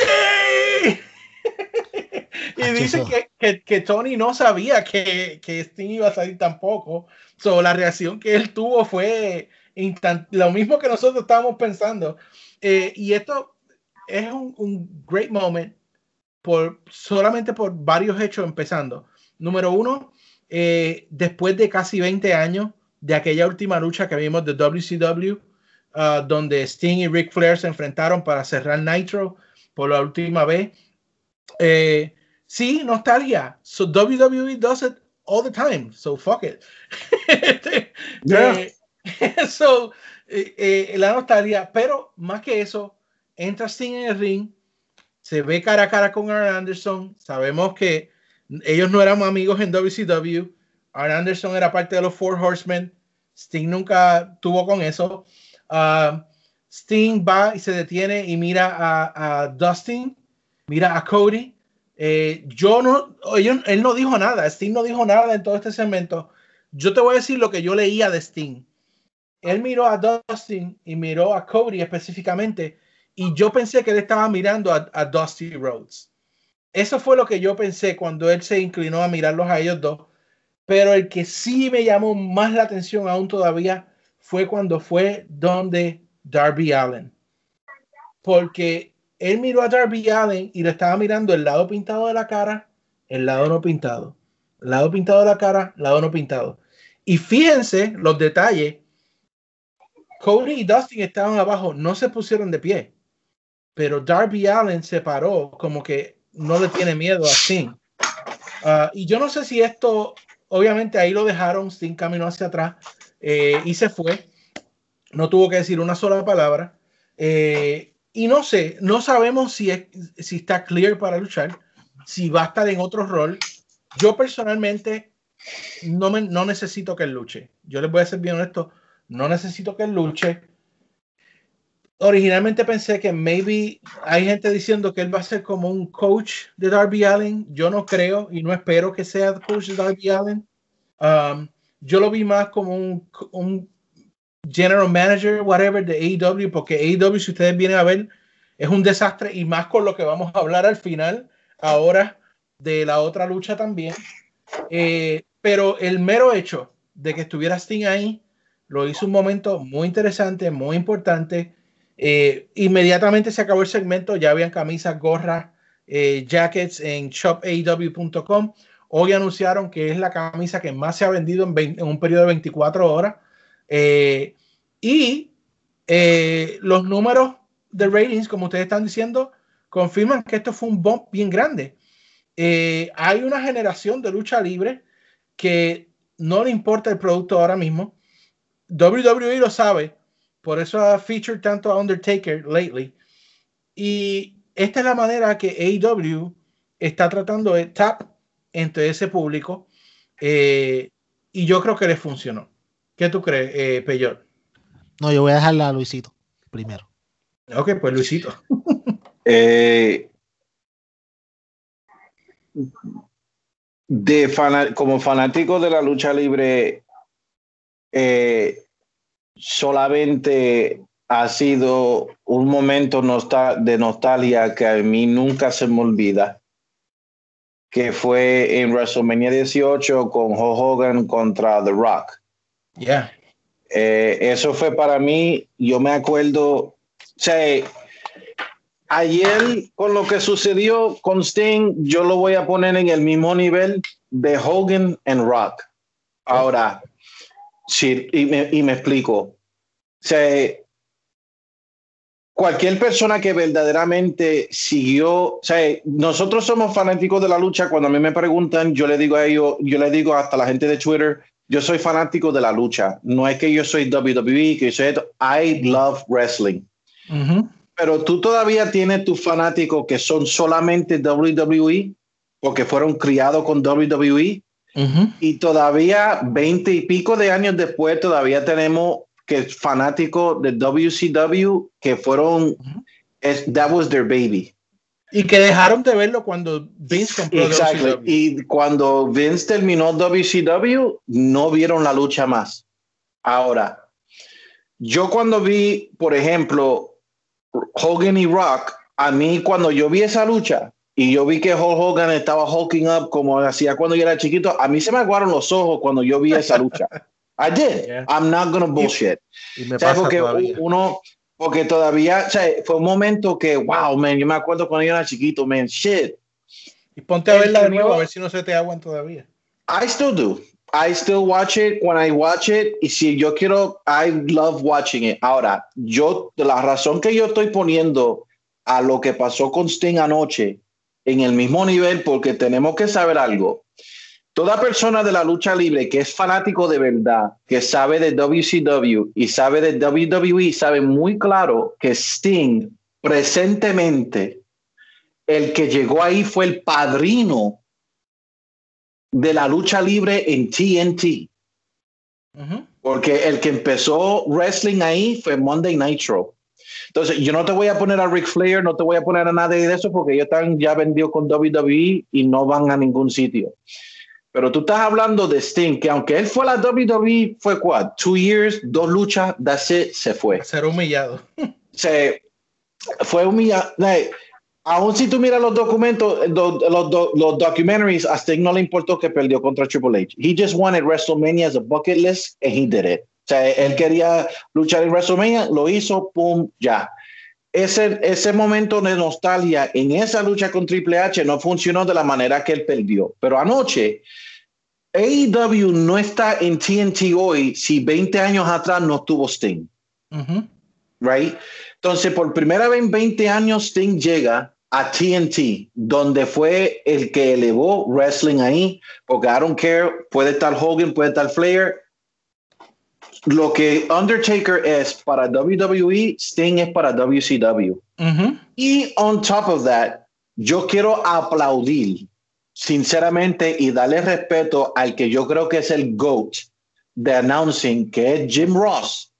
JR, bravo por darle a Tony Schiavone la oportunidad de introducir a Sting, mano, porque eso fue exactamente cuando Sting venía de los rafters como The Crow y venía a atacar al NWO, mano, eso a mí me dio goosebumps, porque a mí lo, eso me trajo para Monday Night, You're like, damn, this is the Monday Night Wars. This bullshit, esta mierda de Wednesday nights, esto no es guerra, esto me trajo para atrás a the real shit. Ujú. Entonces, él hizo lo que él hizo y yo no lo necesito luchar, pero yo sí voy a decir que en mi, en mi vida como fanático de la lucha libre, hay dos momentos que siempre me salen, que viene siendo Hogan and Rock en WrestleMania 18 y oficialmente lo que pasó anoche con Sting. Yo veía a WWE más que WCW, aunque yo veía los dos, pero yo todavía soy muy fanático de WCW. Yo, I still watch WCW en el network, pero, mano, bravo, porque qué presentación, mano. La presentación y el delivery fue 100% Perfecto. perfecto. Hasta con la nieve y todo. La nieve, everything. Mira, mira cómo lo presentó WWE a lo que lo presentó a, a AEW. Es como tú dijiste, de la manera que, que se ejecuta Yeah. There el you go. delivery. It was the same. ¡Coño! Nosotros vimos lo mismo, o sea, nosotros hemos visto, hemos visto estas cosas, nosotros hemos visto luchadores y las diferentes promociones El y mismo Sting. el mismo Sting, but dude, yesterday was special. And you know Mira, what? Yo no necesito que Impact. luche. Yeah, estuvo en Impact. Sting estuvo en WWE. Pero yeah. anoche. Yo That was that was He was nostalgia. WCW again. Yes, that was nostalgia. Y eso, la lucha, muy buena, está bueno, pero, you know, desde cu- cuando Cody no da una buena lucha, sea lo que sea, this was one overbook que yo acepté. Porque tú sabes que lo- las luchas de, tú sabes que las luchas de Cody siempre algo pasa. Y todo el mundo se queja, no, que overbooking. Este es el overbook que yo acepto. Y te digo que yo, cuando vi eso, yo ni siquiera vi NXT más nada. I didn't see it no more. No, ni cambié el canal. Y parece que muchos hicieron lo mismo que tú. Pero, mira. Y, eh, y también ESPN, y ESPN dio tweet. Yeah, Bleacher Report. ESPN, el- main- yeah. mainstream. Mainstream media, no, bueno, eso fue. Traiste ojos a AEW. Es, ese era el punto. Y ahora te pregunto, antes de darle la oportunidad a Peyo, que yo sé que se viene a servir con la cuchara grande. Tú hablaste de Hogan con Rock. Ese momento fue un pase de batón. ¿Se podría ver que Sting le pasó el batón a Darby Allen anoche? No. No. Yo no, I think it's too early. Ok. Exactamente. Pero puede pasar entonces. Yo, bueno, yo creo que va a pasar algo entre Sting y Darby. No van a luchar, pero de que haya una, interla- interla- una inter- interla- interacción entre ellos dos, sí. Pero yo creo que es muy temprano para eso. Ok. Peyo, Puede que pase. Te doy permiso para hablar. Ok, mira, eh, pensan- pensando en la lucha anterior, eh, como digo, como yo siempre digo aquí, no te llames a engaño. Esta lucha anterior fue simplemente eh, un showcase para que Will Hobbs demostrara lo que puede en el cuadrilátero. Yep. Tú no necesitas elevar a ninguna de las otras dos personas, por, las otras tres personas, porque Cody es un EVP, Darby Allin es tu TNT Champion, y tú sabes que tú tienes que Ricky Starks es cuestión de tiempo en el que se vuelva una superestrella. Pero Will Hobbs era el, el, el ¿cómo es? El, la- la- el link más débil de la El cadena. enfoque. ¿Puedo decir Sí, algo rápido? Sí, señor. Ricky Starks. ¿Tú sabes quién me acuerda en los promos? Ajá. Un Young The Rock. Eso todo el mundo lo, lo dice. De hecho, en- busqué la entrevista de él en, Undes- en Unrestricted, que le preguntan, le preguntan de eso y él, y él habla un poquito de eso. Pero volviendo a lo que te estaba diciendo, eh, mano, cuando, cuando, pues, cuando se apagan las luces, yo pensé lo que pensó todo el mundo. ¿A quién esta gente van a traer que sea relevante? Eh, mi mente corrió como por 500 personas y ninguna me hacía sentido no había un agente libre que yo pudiera decir, wow, mano, tú sabes, este tipo puede hacer, este tipo puede cambiar. Y acuérdense lo que dijo Tony Khan hace par de semanas. The wrestling landscape is gonna change forever. Y todo el mundo lo criticó. Ah, que lo que dijo fue traer Pac. Y él dijo, Pac es solamente el inicio. Solamente ustedes stay tuned. Papi. Cuando sale Sting, no solamente I was marking out like a baby. De hecho, lo tengo que aceptar que marqué más que cuando, que cuando salió FTR. ¿Por qué, mano? Porque tú sabes, Lu- si Luisito, cuando estaba hablando ahorita de la era, el Attitude Era y Monday Night Wars, papi, yo era un WCW guy. Yo era un mark de WCW. Yo no me perdía un Nitro, yo no me perdía un Thunder, yo no me perdía un pay-per-view. Los pirateábamos y no me los perdía nunca, de verdad. No los pagaba, yo era pobre. sigo siendo, no como Luisito que tiene dinero. Mira, este, pero, pero, pero, yo era un WCW Mark True and True mano cuando WWF compró WCW, a mí me dolió, pero de verdad. cuando, cuando, ok, cuando yo vi a Sting, mano, cuando ponen las letras de Sting, yo como que no way. Y antes de eso, de hecho, ellos mismos, en el mismo video, antes de que saliera Sting, salió, presentaron un crow que estaba parado en el video. Ahí fue que yo supe. Yo dije, no way. Cuando sale este tipo, mano, a mí, mano, se me pararon los pelos. Yo, a mí, es como dijo JD. Yo te voy a decir una cosa, mano. Dos cosas voy a decir. Este para mí fue el momento del año en toda la lucha libre. Y qué lástima que no podemos incluirlo en la encuesta porque ya es muy tarde. Pero para mí, para mí, para mí, para mí. Y mira que tú sabes que han pasado cosas bastante cool, pero yo no creo que haya un momento más importante por lo que significa y por que, por no solamente por lo que significa, por el momento histórico que estamos viviendo. Tú sabes, esto para mí ha sido el momento más importante del año. Y otra cosa que yo pienso es que en menos de dos minutos, AEW borró todo el mal sabor de boca que nos dejó todo el round de Sting en WWE. En un solo segmento, él no tuvo que hablar. Él simplemente entró, hizo lo que tenía que hacer y se fue.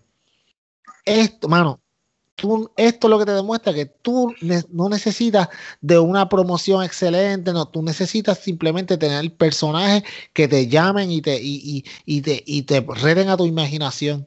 Ahora bien, vamos a hablar de los detalles, porque en AEW no solamente la lucha libre ni lo que te presentan es los detalles, lo que está detrás, que mucha gente no se fija, y por lo cual usted está en este podcast para que se vea aquí y lacte de nuestra sabiduría.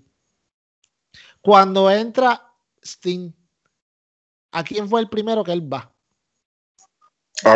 Art Anderson. Luego va a donde Dustin, ¿verdad que sí? Luego a Cody y luego a Darby, ¿correcto? Fue del más viejo, poco a poco, moviéndose en las generaciones hasta que llegó a Darby. Mírate eso, mano. No es solamente que él, él fue en un orden específico y él los miró a todos y cuando él mira a Darby, lo mira, le mira la cara y le dice, lo mira a la cara y él sin decirle nada le dice, ¿quién tú eres? ¿Cuál es tu identidad? ¿Por qué tú tienes mitad de una máscara imitando. Y si tú te acuerdas de Sting en WCW, Sting hubo un momento que no tenía, no tenía la pintura. O sea, él llegó un momento que el face paint fue mínimo. De hecho, cuando era Surfer Sting, el face paint era completamente diferente. Hasta que Sting cambió y se convirtió en Crow Sting, que para mí ha sido la mejor, la mejor, eh, la mejor iteración de, Sting fue esa, la, que él para según el mejor personaje de WWE fue Undertaker, el mejor de WCW fue Sting. Oh, sí. Entonces, ¿qué pasa? Él mira a Darby, lo mira y en mi mente yo decía, ok, él está diciendo, ¿por qué simplemente tú tienes la mitad de la cara tapada? ¿Sabes? Le causó un enigma. Como dice, como dice JR siempre, Darby es un enigma, mano. Esto es lo que él quería decir. Él no quería decir, ay, él es Jeff Hardy, porque hay, es que hay gente tan fucking bruta, holy shit. Que se no quiere combatirlo como Sí, mano, mano, mi gente, esto se estaba cocinando hace tiempo. Por eso era que estaban diciendo esto de Darby. Porque si tú miras, mano, como Sting lo mira de un lado a otro y lo mira como que, como que levanta la cabeza de lado, como que, ¿ah? Tú sabes, un lado pintado y el otro no. Y lo mira dos veces. Un lado pintado y el otro se le queda mirando así bien de cerca y se retira. No dice nada. Mano, that was perfect. By the way, el, la música, el, la música de, de, Sting que hizo Mikey Ruckus, que by the way es puertorriqueño. Papi. Eso, mano, eso es, de nuevo, un segmento perfecto. Esto fue perfecto. No hubo nada que dañar a este segmento. Al final, cuando él está en la rampa de nuevo, cogen el ángulo de lado y, y la nieve se va pegando a la pantalla y se ve tan real, mano. Holy shit, bro. I'm marking out again. Mano, Tony Khan es un fucking genio. Yo lo he visto como tres veces ya ese segmento. Papi, un millón, tiene más de un millón de views ya solamente en YouTube. Tiene como casi medio millón de views en el en el, la cuenta de AEW on TNT, sin contar la cuenta de AEW en Instagram también. Ok, atorrante que me escucha. Tú que te la pasas diciendo, que AEW no llegaron al millón y que Sting, shut up. Si usted se fija, Sting nunca no estuvo promocionado para este, para, para este episodio. Y con todo y eso, sacaron punto .42 en el demo. ¿Tú te imaginas cómo va a ser el episodio de la semana que viene? Papi, todo el mundo, mano, y miren lo que vamos a hablar ahorita del final de la lucha, que para mí es algo no tan grande como lo de Sting, pero es bastante revolucionario también lo que pasó al final del, del episodio. Y miren como todavía la gente, mano, eh, todavía están hablando de Sting un día después. Sí, mano. rompió el internet, papá. Sting, un viejito de 62 años rompió el internet y la gente que está diciendo, ay, que es que se están trayendo las leyendas. Papi, AEW sabe tratar a las leyendas. No es lo mismo traer a Goldberg y coger que Goldberg destruya a tu mejor luchador y le quita el campeonato. ¿no? Y, y no, no, no, ni a Roman, a The, a The Finn. O sea, a lo, a lo más grande que tú tenías, tú traes a Goldberg un viejo que, lo, que, lo, que le quita toda la credibilidad al ganarle tan fácil. Mano, no. Yo sé que AEW tiene un buen plan con Sting. ¿Cuál va a ser? Sí, firmado No. multianual, dicen. Sí, ¿qué, ¿cuál? Dos años creo que es el contrato. ¿Cuál va a ser? No sabemos. Pero ¿sabes qué, mano? Yo considero que a Sting le van a dar el verdadero send-off que él se merece en. TNT, donde Sí. él empezó todo, mano. That's Yo solo mano, quiero decir wow, que yo quiero perfect. mi figura de AEW de Jones de Sting. Sí, mami, es que, tú, es que tú sabes que eso va a venir. Es que tú sabes. Y, y, Van a y- hacer tanto dinero. Holy shit. oh, yeah. Y para Vamos a. aclarar, te- te- Johnny que- Hunkey ya lo invitó para Dark Order. Ah, pues, Sí, claro, mano, es que es un misionero, papá, él es un misionero. un misionero, él, él es papá. un recruiting specialist, ¿se acuerdan? Claro, mano, mano, si él me pide hacer el parte del Dark Order, yo iría, porque ese tipo sabe, mano, ese sabe vender. Mano, me, me, me bebo el vaso completo, mano. No, y eso, que él es el campeón de BTE, que esta semana ganó en un concurso de tirar sobrecitos de mostaza en un, en un Ese es el, Eh, perdóname, perdóname. ese es el No solo- campeón más importante en toda la lucha libre. Perdóname, perdóname. No solo fue el campeón tirando el, el, el sobrecito de mostaza en el pote aquel, pero cuando le dijeron, si tú Nick, Nick Jackson le dijo, si tú lo echas, si lo echas en uno de dos intentos, les voy a, les voy a pasar mil pesos por, por PayPal. Y él vino y de la segunda lo echó. Qué clase bestia, eh. Y después los fanáticos le dieron más dinero. tipo es un ani- papi, tipo es una bestia, de verdad. El tipo es una bestia. ¿Quién diría ah, que el año pasado a esta fecha todo el mundo estaba criticando a Dark Order? Ah, Torrantito, ahí ahora. Canto de tráfala. Y tú sabes que cuando pasó todo esto, ya yo estaba con la piel de gallina, o sea, esto, era un- esto es una emoción gigante. Yo dije, espérate, falta Moxley Omega, ¿cómo- ¿qué van a hacer ahora ellos Ah, para follow up?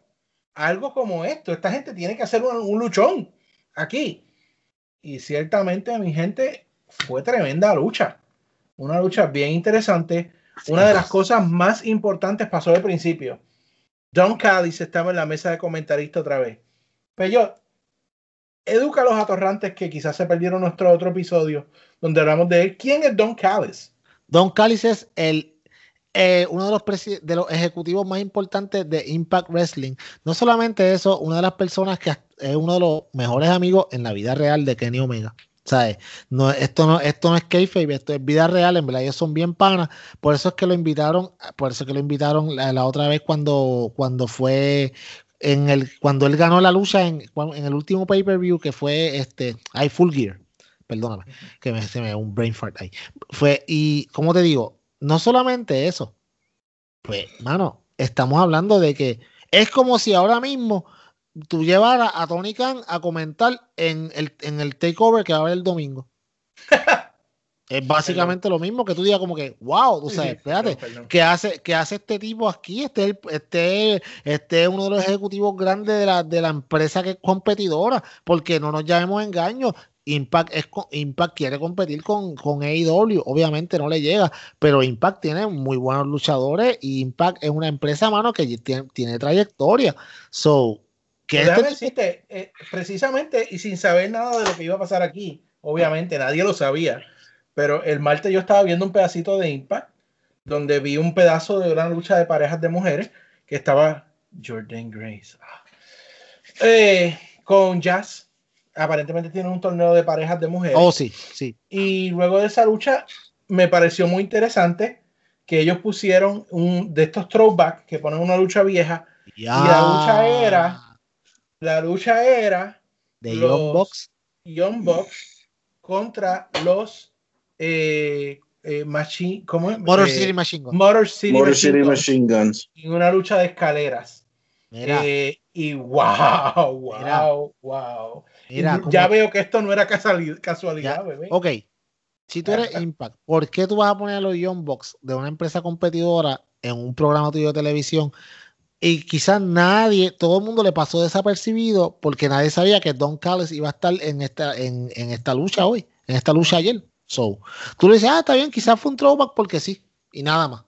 Pero sí, por ejemplo, la otra compañía que pone throwbacks así es WWE y tú ves que ellos evitan poner throwbacks de luchadores que ya no están con ellos. Ellos, no este, ponen, ellos nunca ponen luchas de Shield por eso mismo, yo creo. Mm, no, por eso mismo. Lo de Jericho. Ni de Jericho. Bueno, Jericho no sale en la lista de los top 10 de los inter, Intercontinental. E-, eso es una falta. That's, that's plain disrespectful. disrespectful poniéndolo número 4, señor. Oh, oh Yes, hashtag we never forget. Señor y yo, nosotros no nos olvidamos de lo que tú, usted hizo, ¿sabe? Por eso es que tú estás en este podcast, Luisito. Oh, Dios.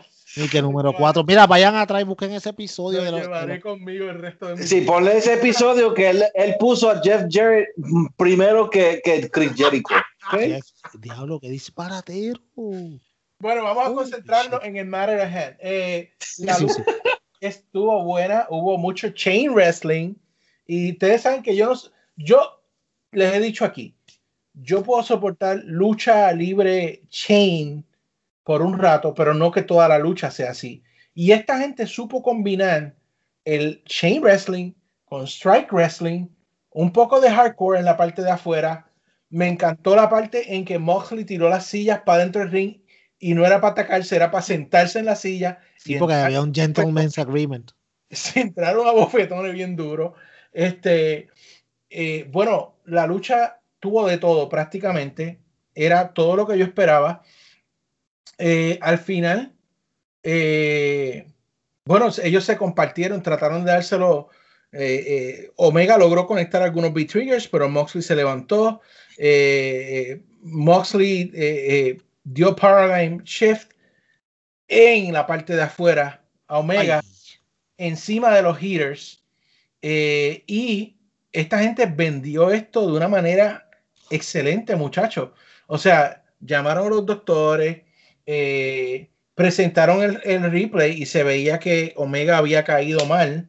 Eh, dijeron él le hace seña a Dan, Dan Callis viene de, la mesa preocupado. Don Callis sí, él sale, sale porque es su amigo. la mesa y le hacen una señal de algo en el ojo. Eh, y entonces, en ese, en ese momento, eh, Moxley viene, rompe, saca a todos los médicos, los árbitros, trepa de nuevo a, um, Omega Ring y dice que, o sea, como quien dice, no quería que terminara por un count out o whatever. le, iba a hacer, le iba a hacer finishing. Ajá. Y en eso, John Callis agarra el micrófono y hace como que va a hablar. Eh, el referee se le pega y viene John Moxley y le, pega a John Callis y el micrófono como que rodó de la esquina. Mano, qué perfect timing, mano. Eso yo te digo, yo te digo, yo no lo vi. Yo me doy cuenta que, que, que, que Omega tiene el micrófono cuando lo enfocan que se está parando le mete con el micrófono en la cabeza a Moxley, le raja la cabeza y luego le aplica como dos eh, V-triggers y le hace el One Wing Angel y logra la victoria 1, 2 y 3 para tener un nuevo campeón de AEW. Eh, y lo más interesante, bueno, todo fue interesante, pero este final, hashtag, todo está hecho antes, Don Callis agarra a Kenny, agarra el campeonato, no hay celebración, no hay Young Bucks, no hay uh, champagne, no hay nada, digo, shock, porque eso sería lo que tomaría Kenny, shock de chocolate. Eh, Sí, sí. Salen corriendo, cuando pasan la cortina enfocan a, a, a Tony, a Ken, diciéndole, what the fuck was that? Like, como que- y está un roster de, de luchadores. Sí, no, Jerry Lynn también está Jerry Jerry Lynn. Lynn, y todos están como que, what the fuck, ¿qué es esto? ¿Qué es? Salen corriendo Don Callis con, con Kenny Omega a toda velocidad para afuera. Eh, Alex Marvez logra parar a Don Callis y le pregunta, ¿qué es esto? ¿Para dónde van? ¿Qué, qué es esto que acaba de pasar? Y Don Callis lo único que dice es, ustedes van a saber todo lo que pasó este martes. Y, y los comentaristas, martes, pero nosotros no tenemos show martes. Y Don Callis dice, este martes en Impact Wrestling. En Access TV. vehículo, se montan en un vehículo y se van. Y mi quijada estaba en el piso, tuve que recogerla. Wow. How you top? Bueno, no top, equal the amaz- uh, amazing situation con Sting. Tú haces esto.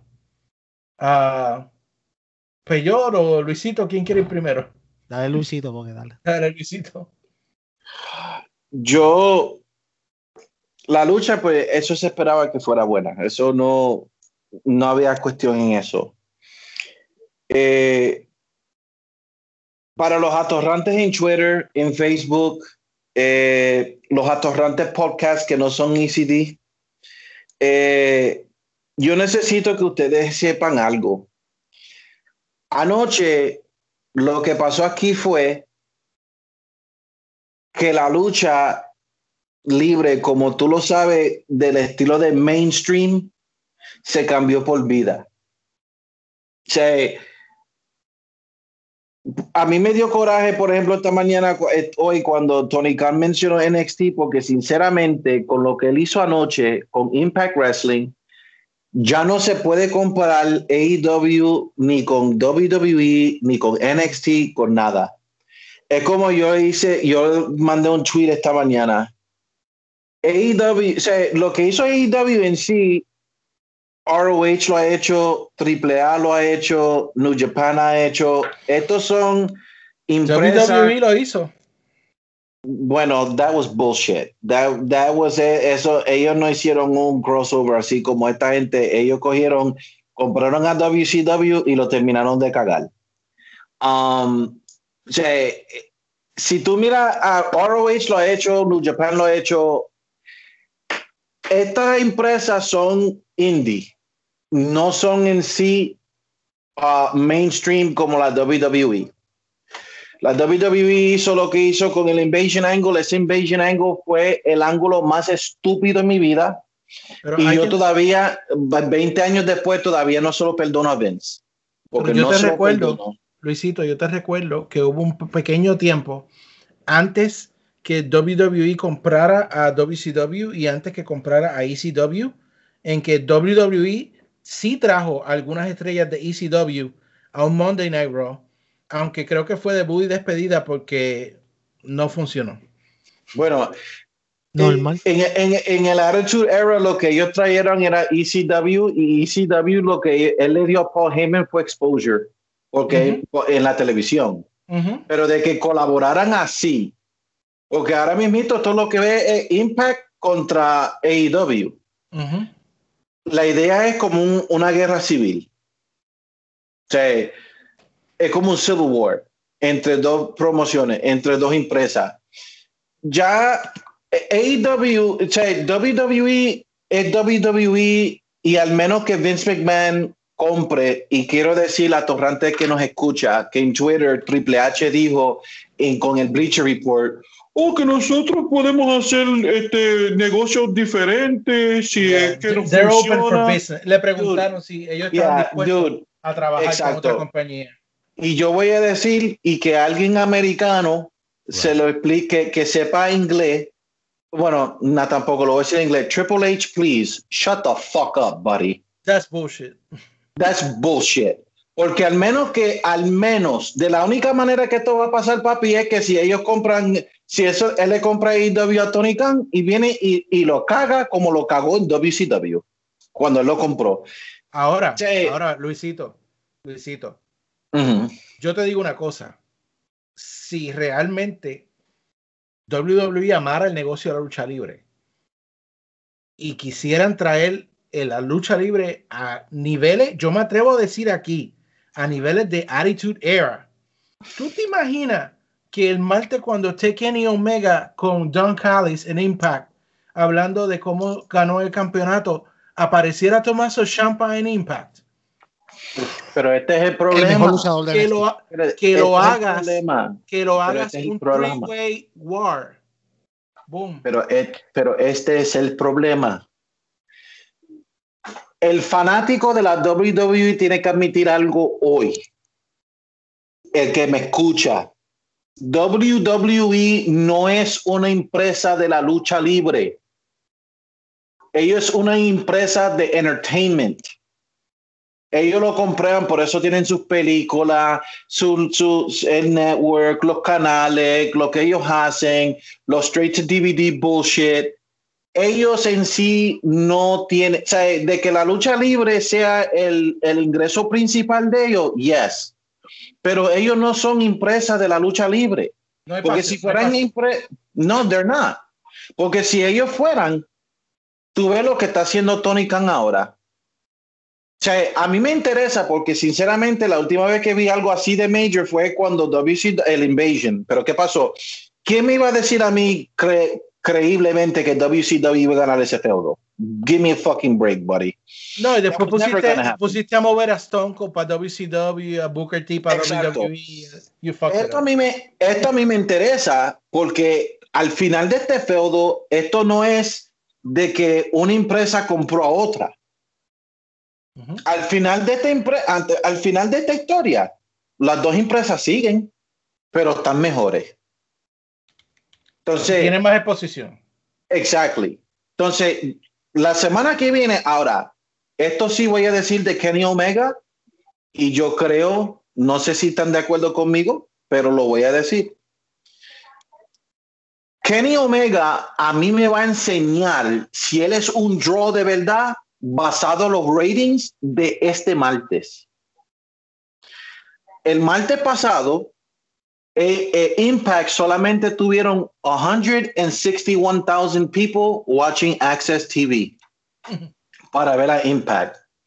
Obviamente, yo me imagino que sea más de eso. I'm porque- yeah, yeah, yeah, I'm watching. Anyone who's not watching a Impact lo va a ver. Ahora, si tú me dices a mí que llegaron a 400 mil, 500 mil, 300 mil, ok. Kenny Omega, bravo, buddy. You are a real fucking draw.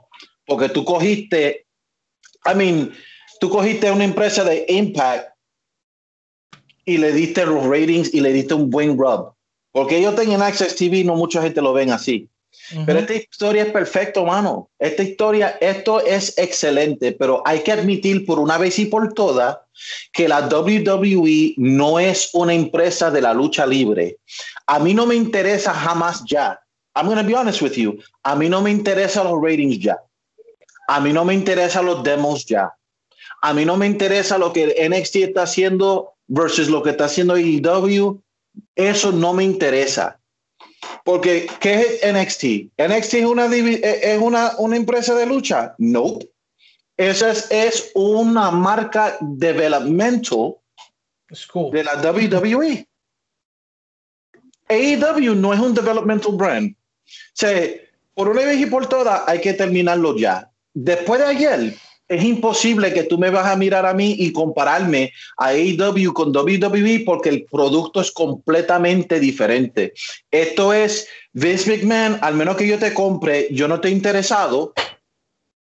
Mientras tanto, Tony Khan está con Scott Amor, Diamore, con Don Callis. Después tú todavía tienes a New Japan. Lo que pasa es que la pandemia no lo termina. Ujú. O sea, no lo permite ahora. Pero tú todavía tienes a New Japan. La semilla está ahí. O sea, todo está ahí. Entonces, esto lo que va a pasar es bien simple. Esto es Impact con AEW. La historia es perfecta. Why? Porque AEW viene de repente out of nowhere y ya son el segunda lucha, la, la, la segunda empresa mayor, como se dice. Mientras tanto, Impact lleva casi 20 años y no, y no. No ha hecho nada. O sea, ahora mismo, nada. tú hablaste de los números. Eh, para ser exacto y para poder comparar la semana que viene, Impact Wrestling quedó en lugar 121 con Yep. 166 mil personas y el rating de .05. Exacto. Ahora, yo te, yo te lo garantizo que van a hacer triple la semana que viene. But that's the point. O sea, esto es bueno. A mí me encanta, pero de que WWE versus AEW, no, papi, eso se acabó ya. Tony Khan no debe ni de mencionar a NXT ya. No deben de ni mencionar a WWE.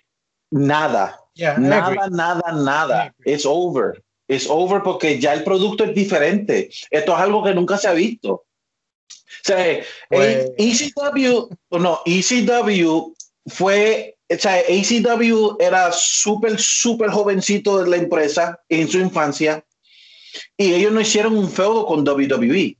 Ellos lo que entraron y le dieron un poco de tiempo por Heyman. Pero de que ellos hicieron una historia como lo están haciendo ahora, no. La última Sí, vez que yo lo vi fue en, en, en el Invasion, pero eso no me cuenta a mí porque es- eso fue WWE comprando a WCW y para hacerlo lo hicieron y lo hicieron mega mal. Pero de que haya dos empresas que van a, a, crossover sin problema ninguno, de que uno aparezca en otro, que en otro aparezca en otro, que haya traiciones, que haya esto y que haya lo otro, y al último los, los dos empresas se ponen más fuertes. No, but we haven't seen that here, at least not in America. O sea, de que ha pasado en Japón o algo así, maybe, pero de, de o sea, yo fui criado mayormente en la lucha americana, pero en la lucha americana no se vio así. Pero, Pero es que esto no es mira, si tú ya. vienes a ver, esto fue lo que nos vendió WCW también. Cuando llegó Scott Hall a, a WCW, ¿qué fue lo que dijo?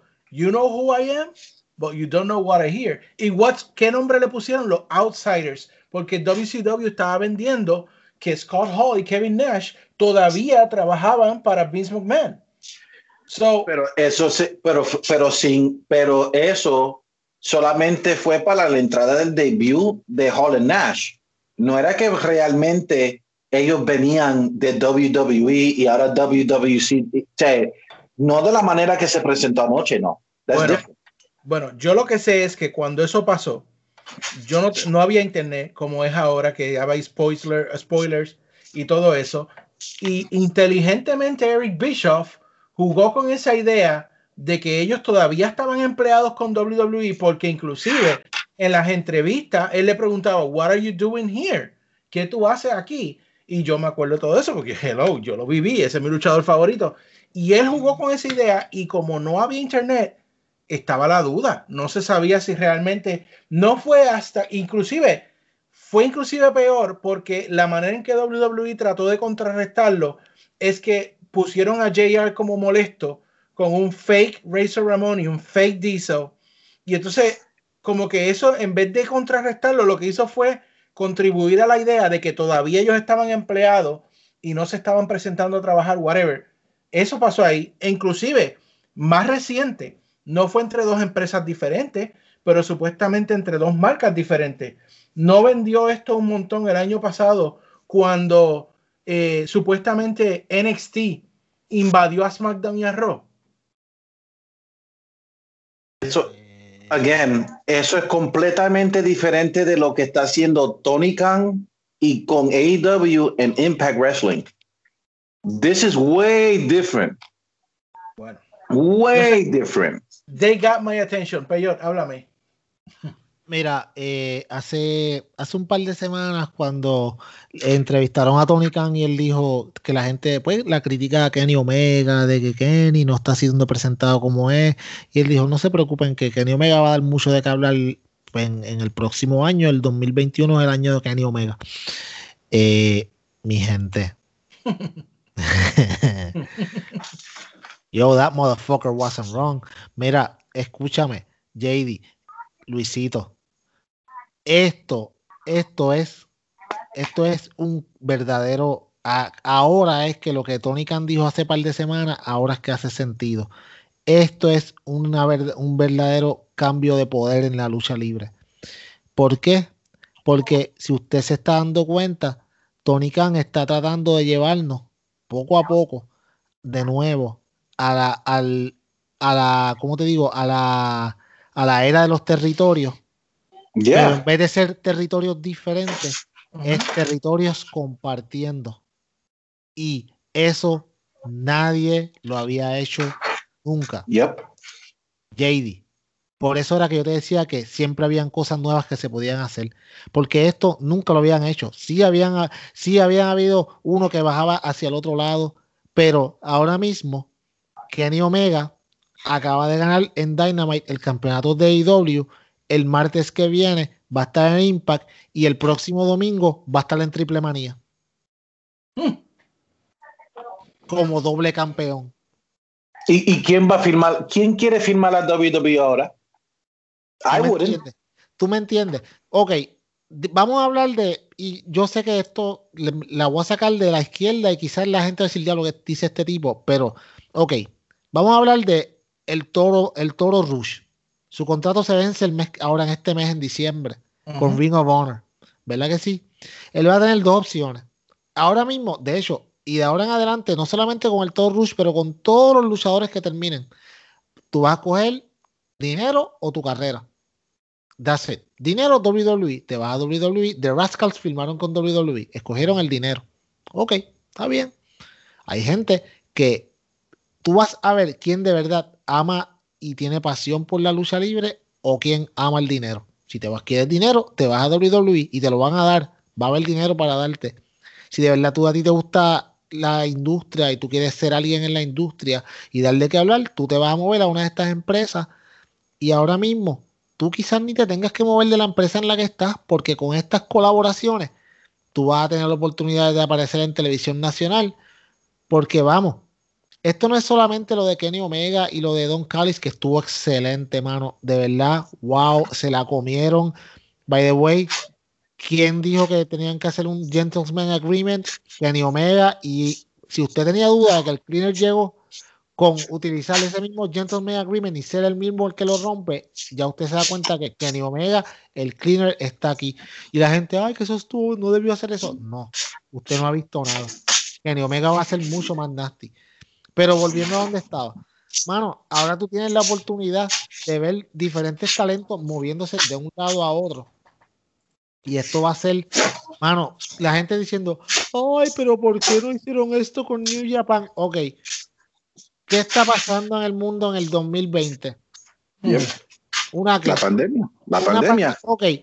Si todavía, todavía queda, todavía queda lo de lo de lo de John Moxley y la persona que, que, que le rompió la nariz aquella vez. No se sabe quién fue.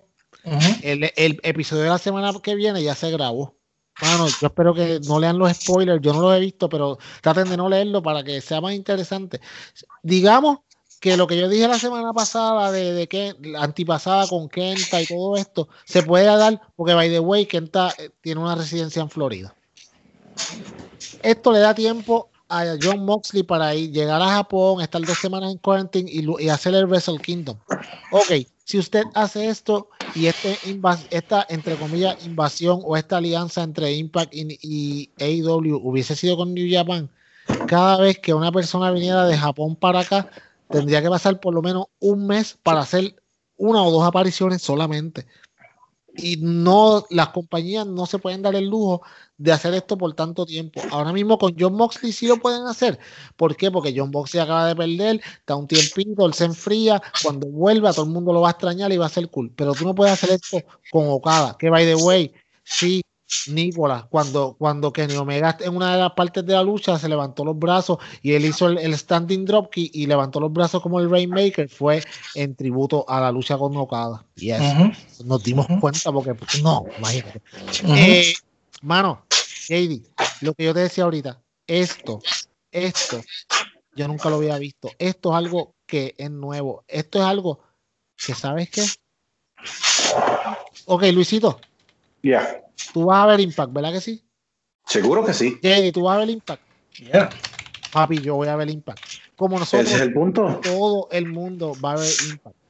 Y no solamente en lo de Kenny Omega, que está súper cool y lo que sea. Vaya a Twitter, donde Luisito es el rey.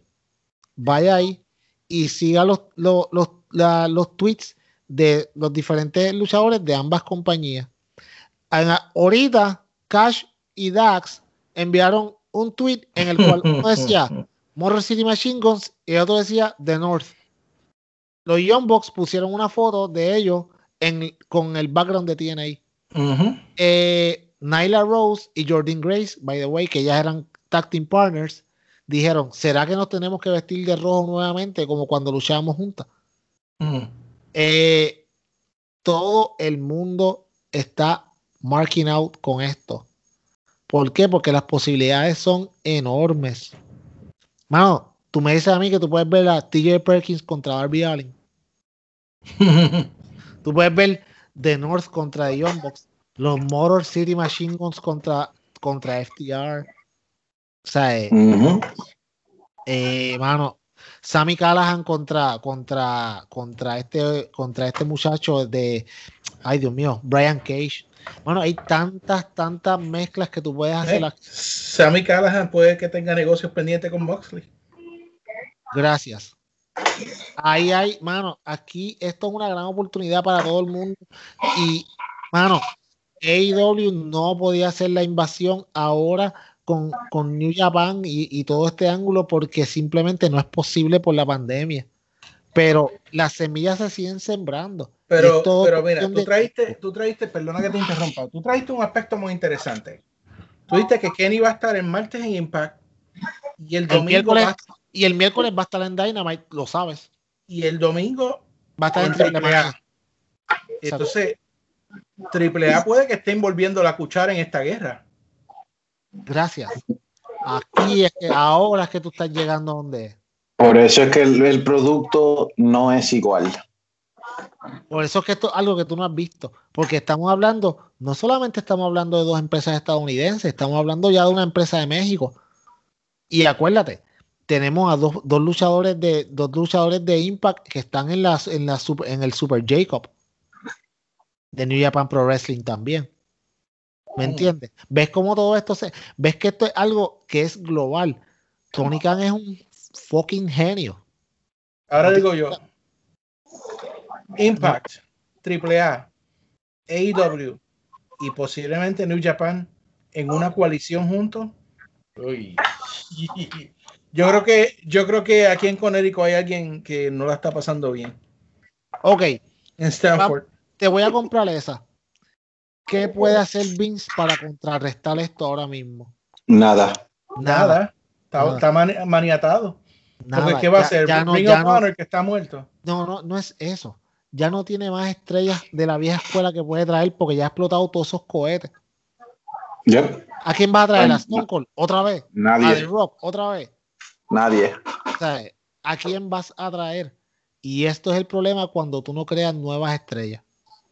Que ahora te ocurre una situación como esta y ahora AEW tiene para tu pick La and mano choose ganadora. de Impact, de, de, de AAA, eventualmente de New Japan, los mismos luchadores de ellos. O sea, estamos hablando de que lo mismo con las otras compañías que también se benefician.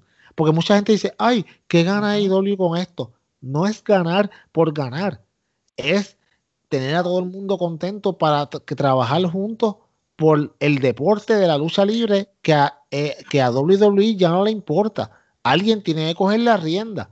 Señores, ayer no nació el nuevo Vince McMahon. Ayer nació el Tony Khan. Esto era lo que este tipo traía. Esto no es el nuevo Vince McMahon, no se llama engaño. No, no, Este no, es, es Tony Khan, una persona, mano, esta es, ok, este es el verdadero salvador de la lucha libre. Yep. Wow. Yo no tengo ninguna palabra que pueda superar lo que acaba de decir Peyor. Eh, yo creo que esa es el, la frase completa para terminar este episodio. Eh, las cosas están bien interesantes. Hay que ver qué es lo que va a pasar. Eh, las reacciones, busque Twitter. Busque cómo están las reacciones de Twitter. Como dijo Peyor, todavía el día de hoy, luchadores, gente relacionada a la lucha de todo el mundo están en esto. Así que yo lo dije, tú lo dijiste, Luisito lo dijo. Vamos a ver Impact la semana que viene. Vamos a ver cómo sigue esto. Otro programa más semanal. Yeah. así que así yo termino esta tarde. Si se me queda algo, muchachos, lo pueden decir ahora, pero por lo menos de mi parte, muchas gracias a ustedes, muchachos, por estar aquí. Ahora la lucha, yo siento que ha cogido un segundo aire y en estos tiempos de pandemia esto era justo lo que necesitábamos y saliendo quizás ya, ojalá, de la pandemia, que podamos ver esos coliseos, viendo cosas como esta, wow, increíble. Así que gracias a todos los muchachos que nos escuchan. Gracias por ese seguimiento, gracias por lo que están en el chat, en Discord, los que nos siguen en la página, los que nos envían comentarios. Ustedes son la razón de estar aquí. Y en este año que viene, mucha sorpresa, mucho crecimiento va a seguir. Gracias a todos ustedes. Luisito, te doy la oportunidad y que Peyot sea quien nos lleve a casa hoy. Gracias por estar con nosotros y todo lo del Internet, sepan esto. Nosotros no somos un buen podcast, no somos un mal podcast. Nosotros somos el podcast. Hasta la semana que viene. Ya lo Eh, me- es, que, es que yo puedo decir ahora, este tipo me ha robado los tiros, mano, de verdad. No vine aquí pompeado a tratar de hacer una despedida bonita y viene este atorrante, de verdad. Ay. Atorrante que hace mejor despedida que yo. Mira, no, mira, mentira. Eh, de verdad, mano, eh, es un gusto estar con todo el mundo aquí hablando y pasándola bien. eh, ver el crecimiento, mano, de cómo empezamos Jade y yo aquí hablando un chispito, traemos a Luisito y ahora, ¿sabes? Ver que nos escuchan en tantas partes del mundo, mano, es súper cool y compartir con todo el mundo es súper cool. También ahora en Discord creo que está hasta más nice que por los chats porque uno puede estar toda la semana engaging en lo que está pasando. Eh, vaya a Discord, eh, busque, busque nuestro canal, si no tiene el link, vaya a Facebook y lo puede conseguir. Eh, lo importante aquí, mano, es que hablemos de la lucha libre, como dijo JD. Yo creo que esto, mano, ayer hubo un cambio generacional grande, mano, y yo creo que el 2021 se perfila, mano, como un año de muchos cambios y en el cual el negocio de la lucha libre va a llegar a donde se supone que estaba siempre, mano, que era en, en un sitial preferencial. Durante muchos años sufrimos. Yo creo que ahora es el tiempo de coger esta recompensa de todo lo que sufrimos y, mano, llevar la lucha libre a un nuevo nivel. Eh, hasta la semana que viene, JD, que volvemos la semana que viene. Eh, esperamos que, pues. ¿Puedo dar un quote? ¿Puedo dar un quote para que cerremos? Dale, dilo, porque dale, En dilo. Twitter, en Twitter le dijeron a Don Callis, Don Callis screw AEW. ¿Tú sabes lo que contestó Don Callis? porque- AEW screw AEW. Papi, esto es guerra, papi. Uy, uy, uy. Nos vemos la semana que viene. Yes.